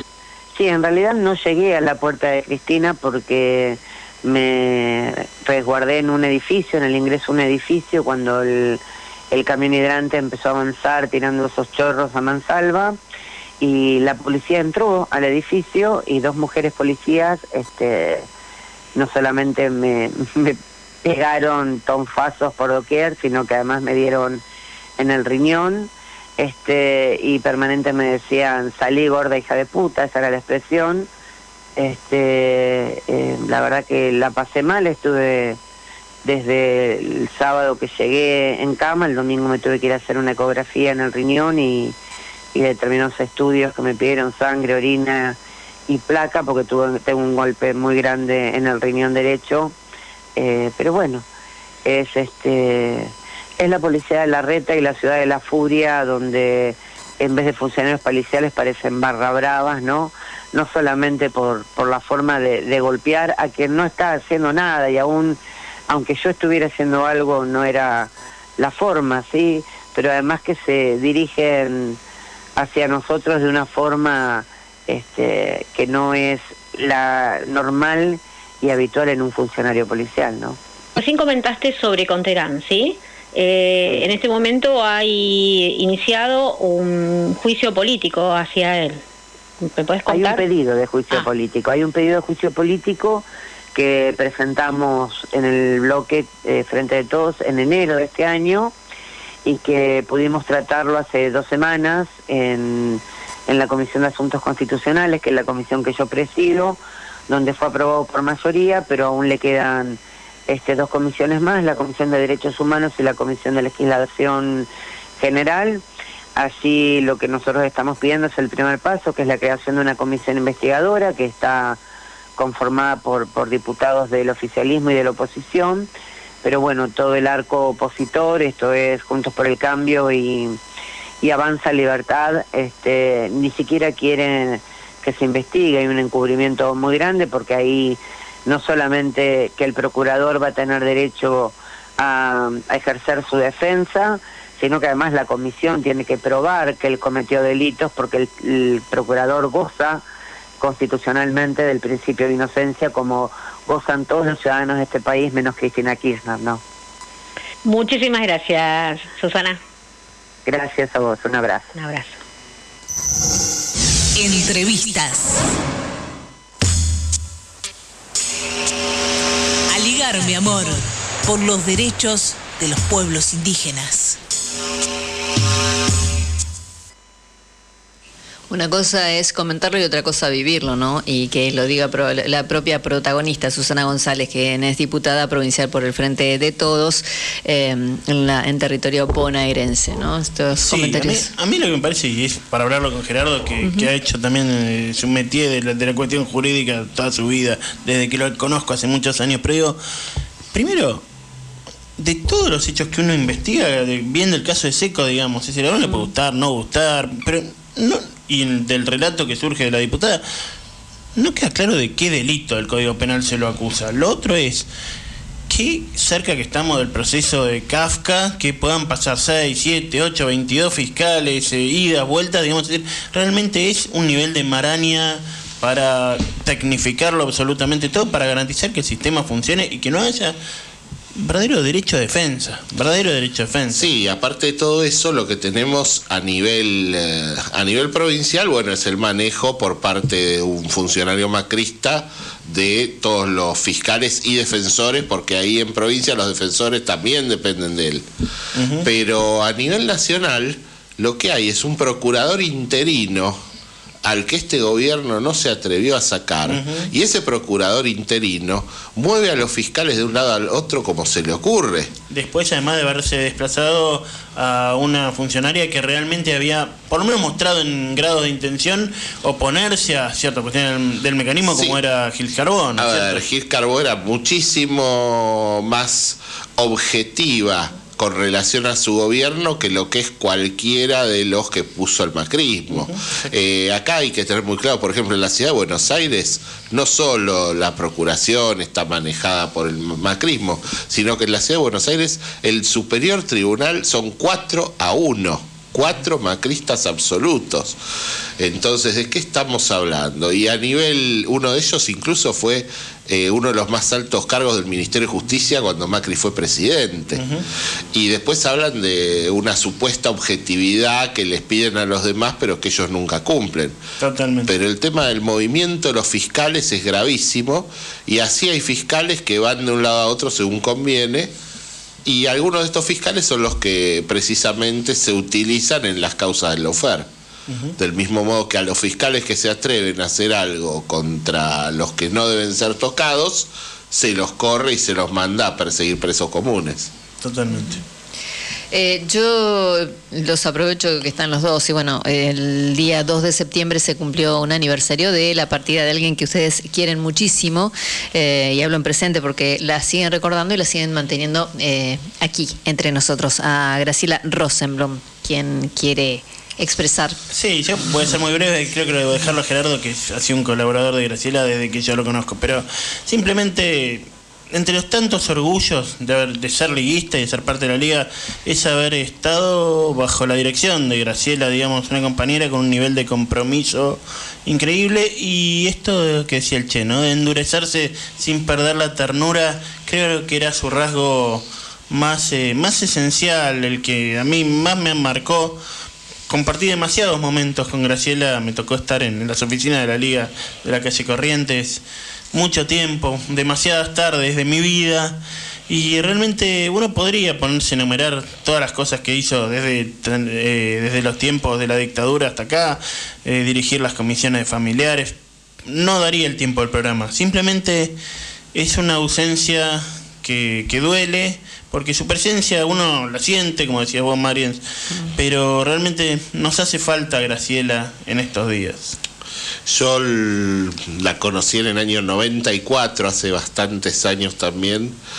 Eh, lo que quiero recordar de ella fundamentalmente es que siempre se sintió muy cómoda entre los desposeídos, los necesitados.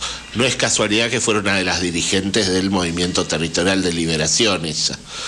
Eh, se sentía muy cómoda siempre compartiendo con los que menos tenían y era una compañera en ese sentido que eh, era muy querida también por el movimiento, el resto del movimiento de derechos humanos, porque era una de las personas que los recibió durante la dictadura, cuando cada una de las familias fue sufriendo las pérdidas que sufrieron cuando había un desaparecido, una de las primeras personas que están en la liga era Graciela. Y así estuvo también con los presos políticos y con todas las personas que las necesitaran, sin importar, aparte las diferencias que ella pudiera tener de criterio, de conceptos. En eso era una compañera absolutamente de hierro. Entonces, el, cierre de esto es que Graciela Rosenblum más viva que nunca en las luchas, ¿no? Esa es entonces. Eh, Néstor desde Pueblo de Pila y los compas de mm, se, comunica, se solidarizan con Mario Seco por lo que hablaban recién y quería también compartir con ustedes otra mm, otra lectura, ¿no? que tiene que ver con alguien que se fue esta semana. Antes les digo que seguramente va a tener algo para decir Malena Silveira, quien en un ratito nada más vamos a entrevistar también. Esta semana se fue Camilo Guevara March el hijo de, del Che, ¿no? de Ernesto Che Guevara y de Aleida. Eh, quienes militamos desde el sentimiento más profundo, la solidaridad con la revolución cubana, lamentamos el fallecimiento de Camilo Guevara March, hijo del Che Guevara. Acompañamos el dolor de la familia, amigos y pueblo cubano. Camilo fue hijo del Che y también de Leida. Lo fue además de Fidel, de Camilo y de Raúl, de Pombo y de Juan, de Vilma y de Celia. Fue hijo de Puebla y Silvio, de Pablo y Compay. Fue hijo de las verdes palmeras, del mar y el malecón, de aquellos tiempos de gloria y de la resistencia irrenunciable de su pueblo. Fue hijo de la patria grande, fue un hijo de la revolución. Camilo fue el sostén de las ideas del Che, fue promotor de su amor, sus actos humanitarios y así llevó adelante su legado. Partió un heredero de la revolución cubana y defensor de ella. Desde la tierra de su padre, levantamos la bandera y el compromiso de continuar el legado que junto a él heredamos. Y como les escribió el Che a sus hijos, sean siempre capaces de sentir en lo más hondo cualquier injusticia cometida contra cualquiera en cualquier parte del mundo. Es la cualidad más linda de un revolucionario. Vos siempre encarnaste esa virtud. Hasta la victoria siempre, Camilo. Unir, unir, unir, enlazar, enlazar, abrazar, abrazar, unir, enlazar, abrazar y todo para todos. Aligar, mi amor.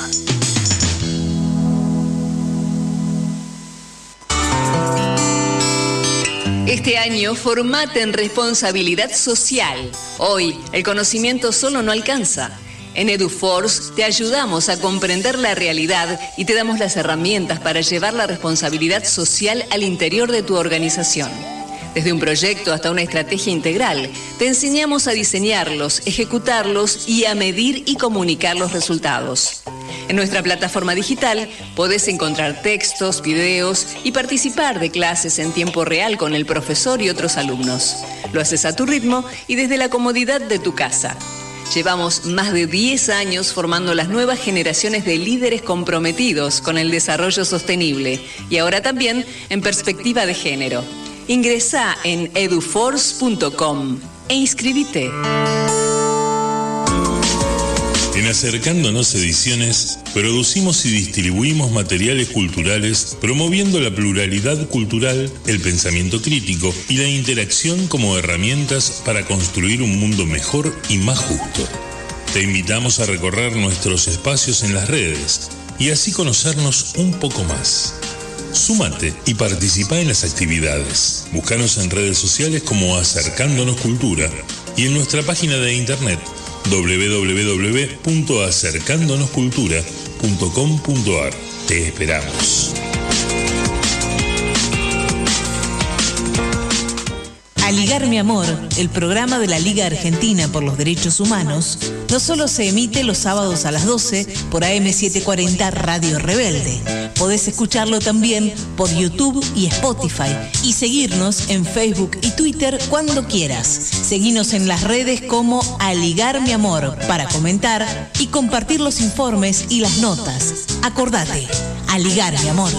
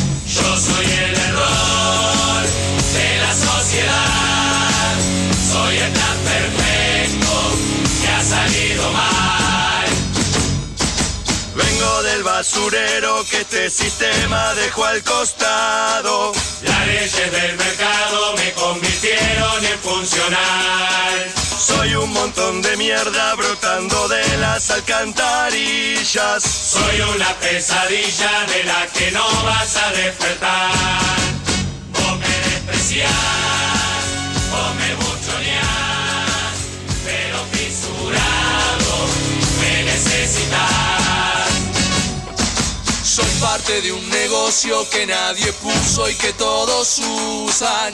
En la ruleta rusa yo soy la bala que te tocó. Es un tema para escucharlo tranquilo, ¿no? Eh, la violencia se llama, un tema que en general interpreta Garrete Catalina y ahora con No te va a gustar, aquí en Aligar mi amor. Hacemos un separador y ya lo tenemos a, un integrante de la Liga de Argentinos en, en que están en Francia. Somos la Liga. Sostenemos la solidaridad entre los pueblos.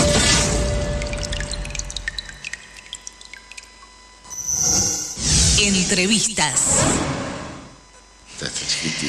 Lo dicho, el señor Mayo de la Asamblea de Ciudadanos Argentinos en Francia, quienes hoy van a realizar o están expresando el repudio al atentado a Cristina Fernández de Kirchner eh, desde la embajada. Vamos a charlar con Mayo, un gusto, Olivier Reducén, eh, también eh, Gerardo. eh, Gerardo Echeverri. Echeverri está aquí, mi nombre es Marian Sponson. Buen día, buenas tardes para ustedes. Buenas tardes, buenas tardes a todos, un gusto escucharlos y es un honor compartir este momento. Estoy en la embajada todavía. Así es. Abrieron especialmente la embajada para que ustedes pudieran expresarse en solidaridad con eh, todo el país, ¿no? Exacto, exacto, indudablemente. Es decir, este, yo creo que la única diferencia entre cómo lo sintieron ustedes allá, nosotros acá, son la diferencia horaria. Las cinco horas, ustedes lo sufrieron sobre el pucho allí y esa misma noche ustedes todos lo sufrieron y lo vivieron. Nosotros fue fundamentalmente a la mañana que nos desayunamos este, con una radio, con una llamada por, por teléfono o algo, y a la mañana empezó más o menos el mismo sentimiento que ustedes tuvieron en Argentina, estupor, eh, rechazo, repugnancia, bronca, y también al mismo tiempo mucha indignación, enorme indignación. es decir, porque, eh, más de cuando un poquito pasa la emoción, todo el mundo se empieza a preguntar, llegaron a esto, llegaron a esto, por Dios. ¿Cómo, Así que bueno, la diferencia, la diferencia más grande yo creo que entre usted y nosotros fue que ustedes salieron inmediatamente a la calle y encontrarse con los abrazos de los otros compañeros ayuda muchísimo. Realmente los, los envidié, los extraño y los envidié. Porque acá naturalmente fue un poquito más complicado volver a encontrarse. ¿Cómo se enteraron bueno. ustedes, Raúl? Y bueno, yo por ejemplo fue por la radio, porque lo pasaron en la radio francesa, pero inmediatamente yo ni bien escuché eso, prendí la computadora y bueno, ya me di cuenta de que mi teléfono no había parado de tener mensajes, etcétera, etcétera. Es decir, que indudablemente en la mañana todo el mundo lo supo. Por las informaciones francesas muy pobre, muy, muy, muy, muy bajo, muy bajo el nivel.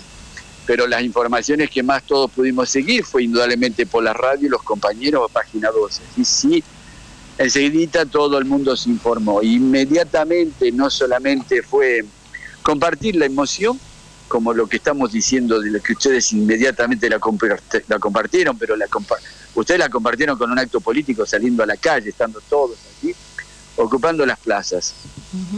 Acá el acto político nuestro iba a ser un poquito más complicado porque acá estamos en Francia y en París para hacer un acto político en la calle hay que pedir permiso. Si no está prohibido, si está prohibido tener la policía al lado. Tener la policía al lado no va a ir muy lejos. Eso quiere decir de que para los actos que hacemos acá, de acá, que alguna vez algún- alguien lo pueda haber visto en la Torre de Eiffel, en el centro de París, etcétera, tiene que ser autorizado por la prefectura. Y nos daban el- dentro de tres días, eso quiere decir que salía el lunes. Eso era imposible. eso era imposible. O hacíamos un acto clandestino o directamente había buscamos otra solución. Y el embajador, sí, y el embajador por suerte nos abrió las puertas. Sí, eh, Raúl, bueno, eh, vemos que en Francia pudieron realmente articular con la embajada y, desarrollar el acto, que, es muy importante porque esto tiene que ser un, un reclamo de tipo mundial que se amplíe ¿no? y, que, y que denuncie la- la- las falencias aquí en la Argentina y, y el problema de la derecha fascista. Este, ¿Tenés información de si en otros países con exilados o residentes argentinos este, en Europa también hay intención de hacer actividades similares a las que llevaron adelante ustedes? Mirá, yo directamente no, no estuve en contacto con compañeros. Yo hago parte también de la red internacional por liberación, por la liberación de Milagros Sala. Yo creo que los compañeros en cualquier país del mundo en este momento, si es consulado, embajada o algo, no sé. Yo tengo solamente noticias de España y de Alemania, que los compañeros se han juntado. Pero supongo que cualquier país donde hay un grupo de compañeros argentinos a los cuales les puede interesar la democracia y los derechos humanos, en este momento se están juntando y están viendo qué es lo que hacen, dónde lo hacen y cómo. Claro que sí, claro que sí. Si a ustedes les interesa esa información, yo voy a tratar de juntarla por intermedio de mi asociación y la que tengamos de distintos países, Sería aunque bueno. más no sea la portada de lo que han hecho, yo se las mando. Sería muy bueno que, nos pueda dar una mano con eso, porque realmente lo venimos diciendo todo el programa de hoy, digamos, es decir, eh, es un reclamo que en lo nacional necesita ser profundizado, ha habido una solidaridad de afecto muy fuerte con la expresidenta, con la actual vicepresidenta, y este y de repudio al lofer a, la persecución de la derecha, pero que va a ser, tener que ser profundizado para instalar incluso un programa contra la derecha en la Argentina que hace mucha falta, así que eh, todo movimiento de argentinos, de sentimiento argentino, de lucha argentina, en cualquier parte del mundo será bienvenido. Si ustedes nos pueden dar esa mano eh, recapitulando la información y, manejando esta idea de red que decías bien vos, este va a ser fundamental. De acuerdo. De acuerdo, perfecto, perfecto. Yo sigo, sigo en contacto con Elisa, y es a Elisa que yo les mando esa información y ella la Exactamente. Bueno. Sí, eh, Raúl Mayo, eh, ¿cuál es eh, la idea de ahora en más? No, hoy pidieron permiso al embajador, a quien le agradecemos también en nombre nuestro como para que puedan manifestarse allí. Está perfecto. Para poder expresar este, digamos, para poder expresar el sentimiento argentino, por decirlo de alguna manera, que no se puede expresar en la calle. ¿Hay alguna idea para seguir avanzando, para seguir mm, profundizando en la información acerca de lo que va ocurriendo? Mira, yo creo que es más o menos lo mismo que están trabajando eh, y elaborando los compañeros allá. Digamos, de que la oferta no empezó ayer, no empezó ni con cuatro jueces amigos de Macri, ni con este loquito. Este no es un loquito solamente de una, de una pistola, ni con los cuatro o cinco periodistas que directamente pueden escribir cualquier cosa por dinero. Digamos, la oferta es una cosa que es bastante más complicada, profunda, amplia, grande, y que toca a todos los países del mundo, prácticamente todos los países del mundo, y que sabemos de qué embajada viene, lo sabemos, todos lo sabemos. Esto es una parte de un sistema. Eso significa que el problema es bastante grande, complejo, y, este, y a una cosa como esta, yo creo que una de las pocas formas que se puede combatir, combatir es con organización popular y con conocimiento, de realmente saber qué es lo que tenemos enfrente. Cuando hablamos de la FER, cuando hablamos de Cristina, con Cristina no empezó, tampoco empezó con Milagro Sala fue el laboratorio en Argentina, es en Jujuy y es con Milagro la primera presa. Pero viene antes con Lugo, viene con, con Dilma, viene con, con Sí, sí, Digamos, Esto es algo que ya lo han, lo han empezado hace bastante tiempo. Digamos que nosotros vamos a seguir. Acá eh, quiero explicar una cosa. La, la Asamblea Ciudadana Argentina en Francia no es un partido político. Acá somos compañeros, muchos viejos refugiados, algunos ex detenidos mucha privada nueva de jóvenes argentinos que han venido después de los años 90 o después del 2001, que digamos que nos encontramos acá, la, la, expectativa y las posibilidades políticas pueden ser distintas, pero hay ciertos objetivos que nosotros tenemos todos en común, que son los derechos humanos, la democracia y los derechos sociales. Eso los vamos a defender a toda costa. Y con la solidaridad latinoamericana, la defendemos acá, eh, la tratamos de hacer conocer acá en Francia, pero también ayudando a los compañeros bolivianos, chilenos, cualquier otro que al cual le haga falta una mano de parte nuestra. Raúl Mayo. que para nosotros, sí. No, no, simplemente ya tenemos que ir cerrando la nota. Justo había cerrado, uno se mete así, se, zambulle sobre el micrófono. No, le queremos agradecer muchísimo su participación desde Francia. Este, bueno, también nuestra solidaridad para con los compañeros que estuvieron sosteniendo la, lucha allí y en toda Europa y seguramente esto va a seguir lamentablemente el Lofer es un plan que para desarticularlo va a ser va a requerir de muchísima más lucha y más organización y seguramente seguiremos en contacto pero bueno es muy importante tener esta información de primera mano de tu mano un compañero y seguramente te estaremos conectando y, y contactando para seguir hablando del tema y sí queda el compromiso ese de, juntar la información de qué ha pasado con, con las agrupaciones de argentinos en Europa sobre el tema este del atentado contra la ex vicepresidenta, no, la, la vicepresidenta, expresidenta, eh, se confunden los, cargos, este y, y bueno, y muchísimas gracias, un abrazo enorme. No, no, no. Yo, soy yo el que les agradezco a ustedes, pero eh, quisiera terminar con una pequeña palabra que es algo que cuando en Argentina se hizo el tiro le salió, eh, cuando se hizo el tiro le salió por la culata. Hace bastante tiempo, bastante tiempo, varios, varios, varios meses o años ya, que directamente se negaba una participación popular como considerando que estábamos divididos, que esto era una, bolsa de gato, que esto y que lo otro. Estas son situaciones críticas, situaciones límites, que pasó un poco con el 2 por 1 pero bueno, la gente que realmente se encontró en la calle, se pudo ver, conocer, reconocer y saber que acá estamos, que estamos y que en cada situación crítica, difícil, sabemos con quién contamos y sabemos quiénes son, quiénes somos y para qué estamos. Digamos que la, la respuesta que dio, la respuesta popular que dio Argentina es extraordinaria, es extraordinaria con simplemente en paz, alegría y con una manifestación de esta, mismo con bronca, ¿ah? pero con la, con la alegría de saber de que estamos juntos y que estamos organizando algo tan grande, es extraordinario lo que han hecho los compañeros allá. No, los felicito a todos. Gracias. Raúl Mayo, miembro de la Asamblea de Ciudadanos Argentinos en Francia y de la Red Internacional por la Liberación de Milagro Sala, eh, por lo que también le agradecemos. Un abrazo. Bueno, bueno, un abrazo muy grande y hasta pronto y gracias a ustedes. Chao. Entrevistas. Algar, mi amor. Somos la liga. No soltamos la mano de nadie.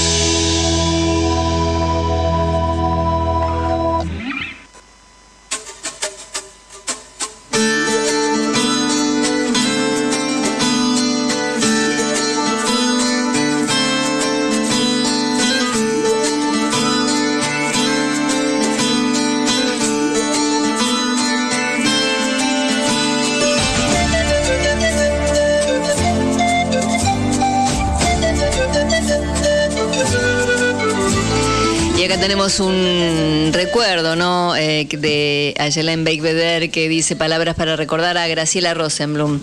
En 2019, el 2 de septiembre, fue un día de lluvia en Buenos Aires, mucho frío. No sé cómo es el clima, a veces nos interpela, nos interpreta los humores, dice Ayelen. Pero aquel día fuimos al Mega y entre sopa paraguaya y abrazos prometimos no bajar ninguna bandera. Todavía estaban todos los compañeros presos, pero igual fueron Lali y Flor, las compañeras de Julio Devido y Fernando Esteche, las primeras en llegar. Supimos seguir luchando como nos enseñó Graciela. Supimos construir una libertad militada y popular como la que logramos de Javier.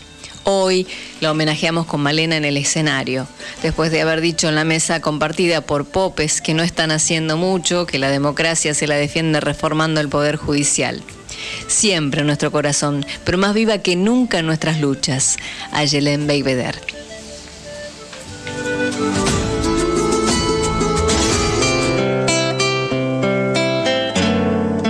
A ligar, mi amor, por la patria grande que soñaron los, los 30.000. Entrevistas. Era la voz de Marian diciendo las hermosas palabras de la compañera de la dirección de la liga, Ayelen Beibeder, este, dirigidas a nuestra queridísima y recordadísima Graciela Rosenblum, siempre presente.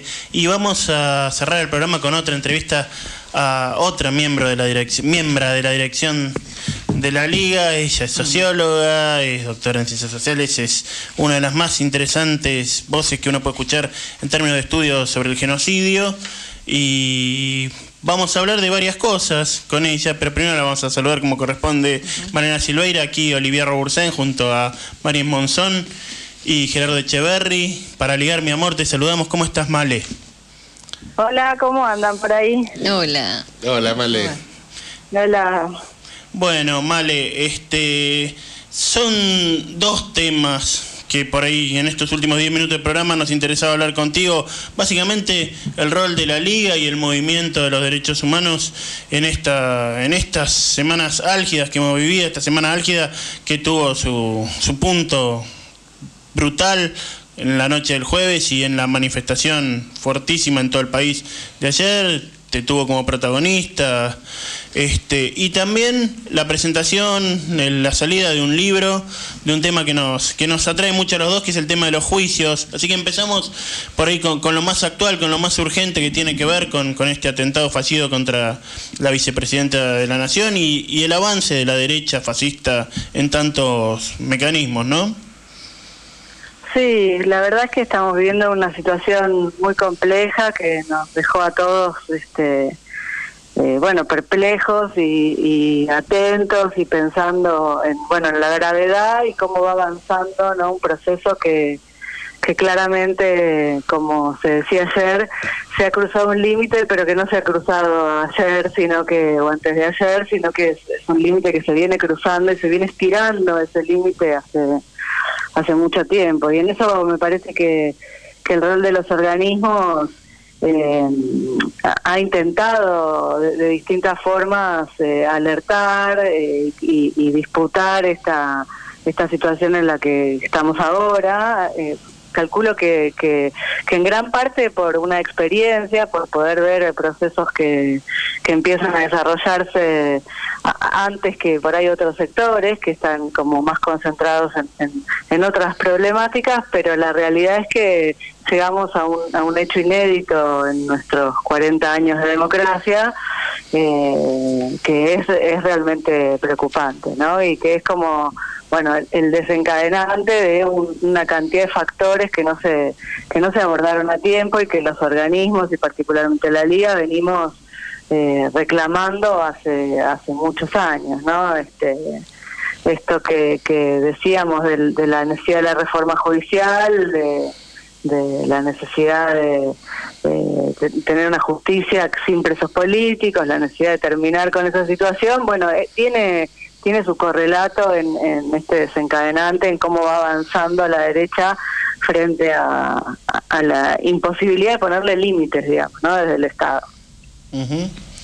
Y, y en ese sentido, este, con Gerardo un poco lo hablábamos, ¿no? Digamos que un, primer paso ha sido la movilización fuertísima, pero que ahora va a requerir realmente de un programa, de una serie de ideas y conceptos y acciones claras, gubernativas, que, que lo van a hacer al gobierno tener que tomar posición, digamos, este, no, no se puede apelar a- al fiel de la balanza, a, a idea, digamos, esto de- del amor frente al odio ya es algo que, que es pura retórica, digamos, va a haber que tomar alguna medida contra los contra los odiadores y claramente una medida, como decía Gerardo, que tienen que ver con eh, reconocer eh, los problemas de fondo que tiene la Argentina. Sí, de, de- de hecho es la misma discusión, si en, en un punto, digamos que la discusión sobre el negacionismo del proceso genocida, ¿no? que es cómo se combaten estos discursos de o, estas expresiones de odio que como bien sabemos no los discursos no son en el aire sino que son prácticas y que entonces como prácticas tienen consecuencias materiales que en este caso llegaron a esto, pero que en otros casos tienen unas consecuencias que parecemos no ver, pero que existen, ¿no? Y entonces en ese sentido yo creo que efectivamente hay como distintas dimensiones de cómo se disputan estos discursos de odio y que uno podría pensar que hay un hay un lugar donde esos eh, hay una dimensión en la que estamos todos nosotros involucrados los organismos las organizaciones sociales eh, y distintos este, eh, colectivos digamos que tiene que ver con disputar y con tratar de entender cuáles son las eh, las, las causas por las que emergen estos discursos no sobre qué se montan porque una cosa fundamental es entender que no se montan sobre solamente sobre mentiras, que el problema no son solamente las fake news, sino que se montan efectivamente sobre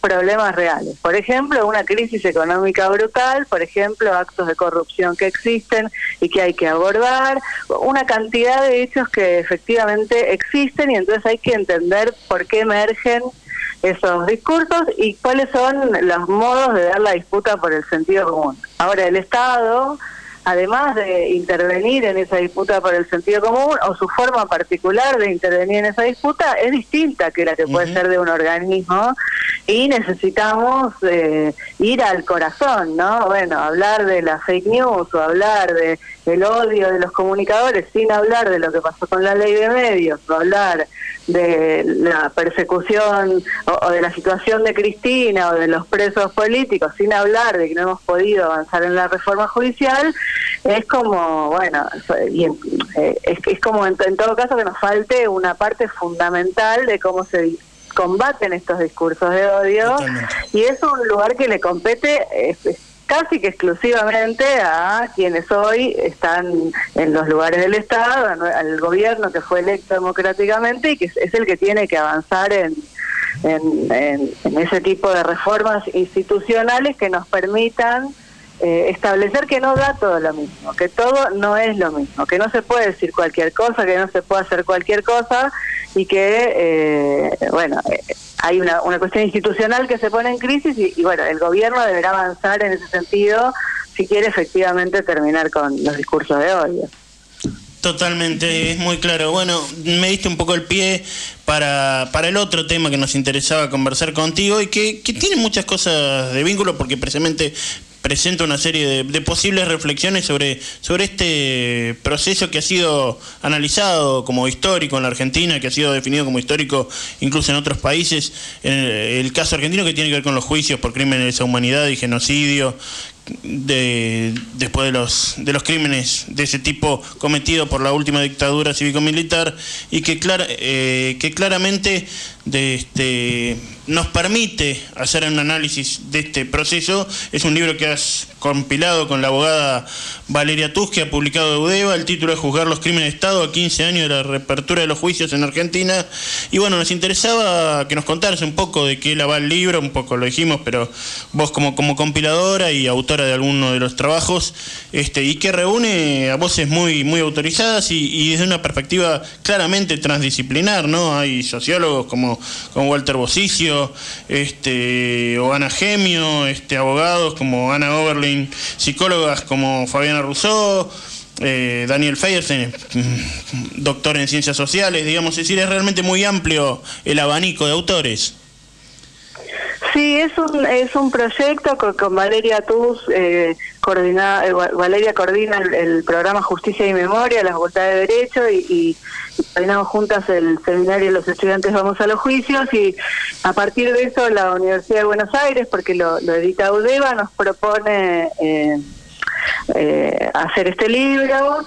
Eh, y es un, un, un intento también de esto que decíamos antes, ¿no? Bueno, los juicios pueden ser, eh, un- los juicios a los genocidas pueden ser un, un, un espacio donde no solamente se busque una condena o en función del Código Penal, sino donde disputemos el sentido de eso que nos pasó y, y podamos pensarnos como eh, qué- tiene que ver eso con la sociedad presente y hacia dónde queremos ir, pero eso no lo resuelve solamente el Poder Judicial, digamos, que es lo mismo que podríamos decir con el discurso de odio, para que eso tenga efectivamente ese efecto y para que los juicios sean realmente reparadores, como se dice, o que, o que tengan esa incidencia en la disputa por el sentido común, es necesario que, puedan desbordar las salas de audiencia y que podamos, en todo caso, eh, eh, abrir el debate o, abrir esa- eso que circula en, el territorio judicial en otros lugares, otros espacios, otros ámbitos de nuestra vida.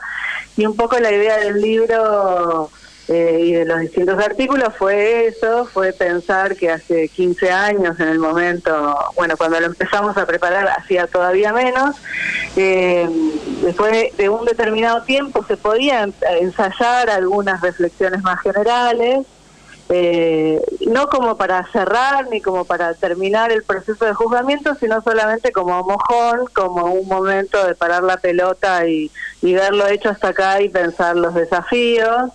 Reúne, como decías vos, a, un montón de voces autorizadas, pero también deja fuera a muchas otras voces autorizadas porque, por suerte, en nuestro país y en este proceso eh, tenemos eh, grandes voces autorizadas, muchas de ellas de la Liga que no están ahí, Pedro Dinani, Guadalupe Godoy, bueno, tenemos un montón, Luisa Piola.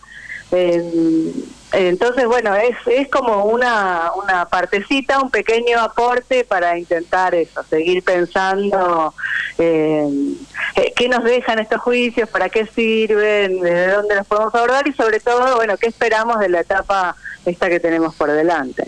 Bueno, seguramente va a ser una de mis compras próximas, sabes muy bien, porque así como ustedes iban con los estudiantes este, universitarios, me, le tocaba a quien te está eh, entrevistando ahora eh, del otro lado del micrófono, llevar a, la- a los estudiantes secundarios a, a esos juicios, este, y es un poco me metí desde hace unos cuantos años también, así que bueno, este, seguramente será una de mis lecturas muy prontas y trataremos de conseguir algún ejemplar para sortear aquí en el programa programa también.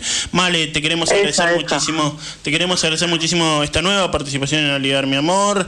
Este, te dejamos descansar, ha sido un fin de semana difícil este, y seguimos en contacto.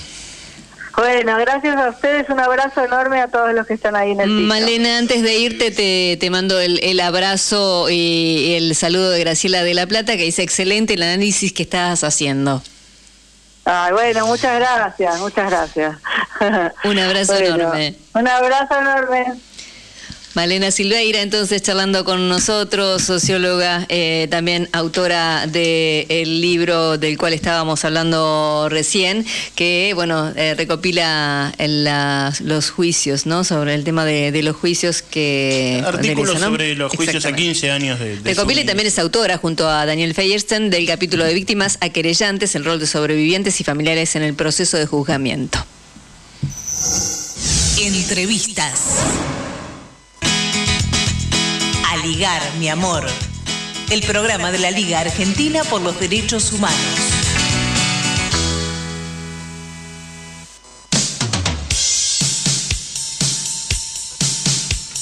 Nos estamos yendo, pero antes de irnos tenemos que hacer el sorteo del libro eh, cuyo autor está en Chile. Daniel De Santis está en Chile y le damos un minuto, ustedes no digan nada. El libro ¿Por qué el Che fue a Bolivia? eh, se lo gana, se lo ganó. Lilian García de Lomas de Zamora, quien es una gran oyente y también es parte de la Liga eh, de alguna de, la Liga Argentina por los Derechos Humanos, también como buena oyente. A Graciela de la Plata le, mandamos un abrazo enorme por todos los conceptos que nos ha vertido durante todo el transcurso del programa. Y quería invitarlos por eh, la semana pasada estuvo a temporal trío, ¿sí? Que se fue para Rosario, se va para Rosario y está en el distrito 7, esta vez con Jorge Van Mole, nada menos, con como invitado especial, con Oración del Remanso, es una de las canciones que van a sonar en el repertorio. Eh, esto va a ser el jueves 15 de septiembre en el distrito 7, Ovidio Lagos 790 en Rosario, esto a las 21, y pueden reservar la entrada por eh, Pass Line. También ya se largó el Festival de Club Atlético Fernández Fierro, ¿no? el Festival de FACAF. Es el cuarto festival para todo el mes de septiembre. Hoy está, entre otros, eh, Patricia Malanca y el cuarteto dirigido por Ale Montaldo. Y también en la semana, el próximo jueves, específicamente el 8, va a haber un homenaje a Horacio Fontova con el Chino Laborde, Alfredo Piro, Federico Misraji y Víctor Hugo Morales. Además, eh, hay editoriales independientes, bueno, como estuvieron los muchachos hace poquito contándonos. La entrada general eh, la pueden sacar en la boletería del, del CAF o en Ticket Hoy, ¿sí? Esto es en Bustamante 772 aquí en la ciudad de Buenos Aires. Esta es autogestión cultural desde 2004. Eso es lo importante de este tema. Y también quería invitarlos, hoy se abre el ECUNI. Eh, abre sus puertas esta, este día porque, bueno, mañana recordamos que en Chile ese es el motivo por el cual De Santis está allá. eh, se realiza este mm, plebiscito, ¿no? ¿Apruebo o no apruebo la nueva La constitución? reforma constitucional, efectivamente. Reforma constitucional. Exactamente. Bueno, eh, en, en el ECUNI, el Libertador 8455, este sábado desde las 21 se va a abrir las puertas para acompañar con música y poesías esta gesta, gesta, gesta quise decir, ¿no? Es el cambio más importante que hemos vivido, dicen, desde el retorno a la democracia. Esto lo asegura la cantante chilena Carla Giannini, quien ideó todo esto bajo el, su- el sugerente nombre de Un puente de aprobación para Chile. Desde Argentina cantamos al apruebo y nos sumamos, ¿no? También tomamos partido siempre, como decimos. Gerardo Echeverry, ¿lo ha pasado bien? Sí, por supuesto. ¿Tiene algún, algún comentario que hacer extra ya antes de partir, antes de cerrar? No, no, siempre es un gusto compartir con ustedes el programa. bueno, muchísimas gracias por compartir con Acá o desde el otro lado de la radio, por supuesto, escuchando. Qué bueno. Muchísimas gracias por compartir con nosotros este sábado, estar aquí en el estudio, bancándonos a Oli eh, y a quien le habla. Eh, nos reencontraremos nosotros el próximo sábado a partir de las 12 en Aligar Mi Amor, el programa de la Liga. Y muchísimas gracias a Daniel de Santis, que seguramente va a tener mucho para contar en el programa que enseguida nada más está junto a ustedes.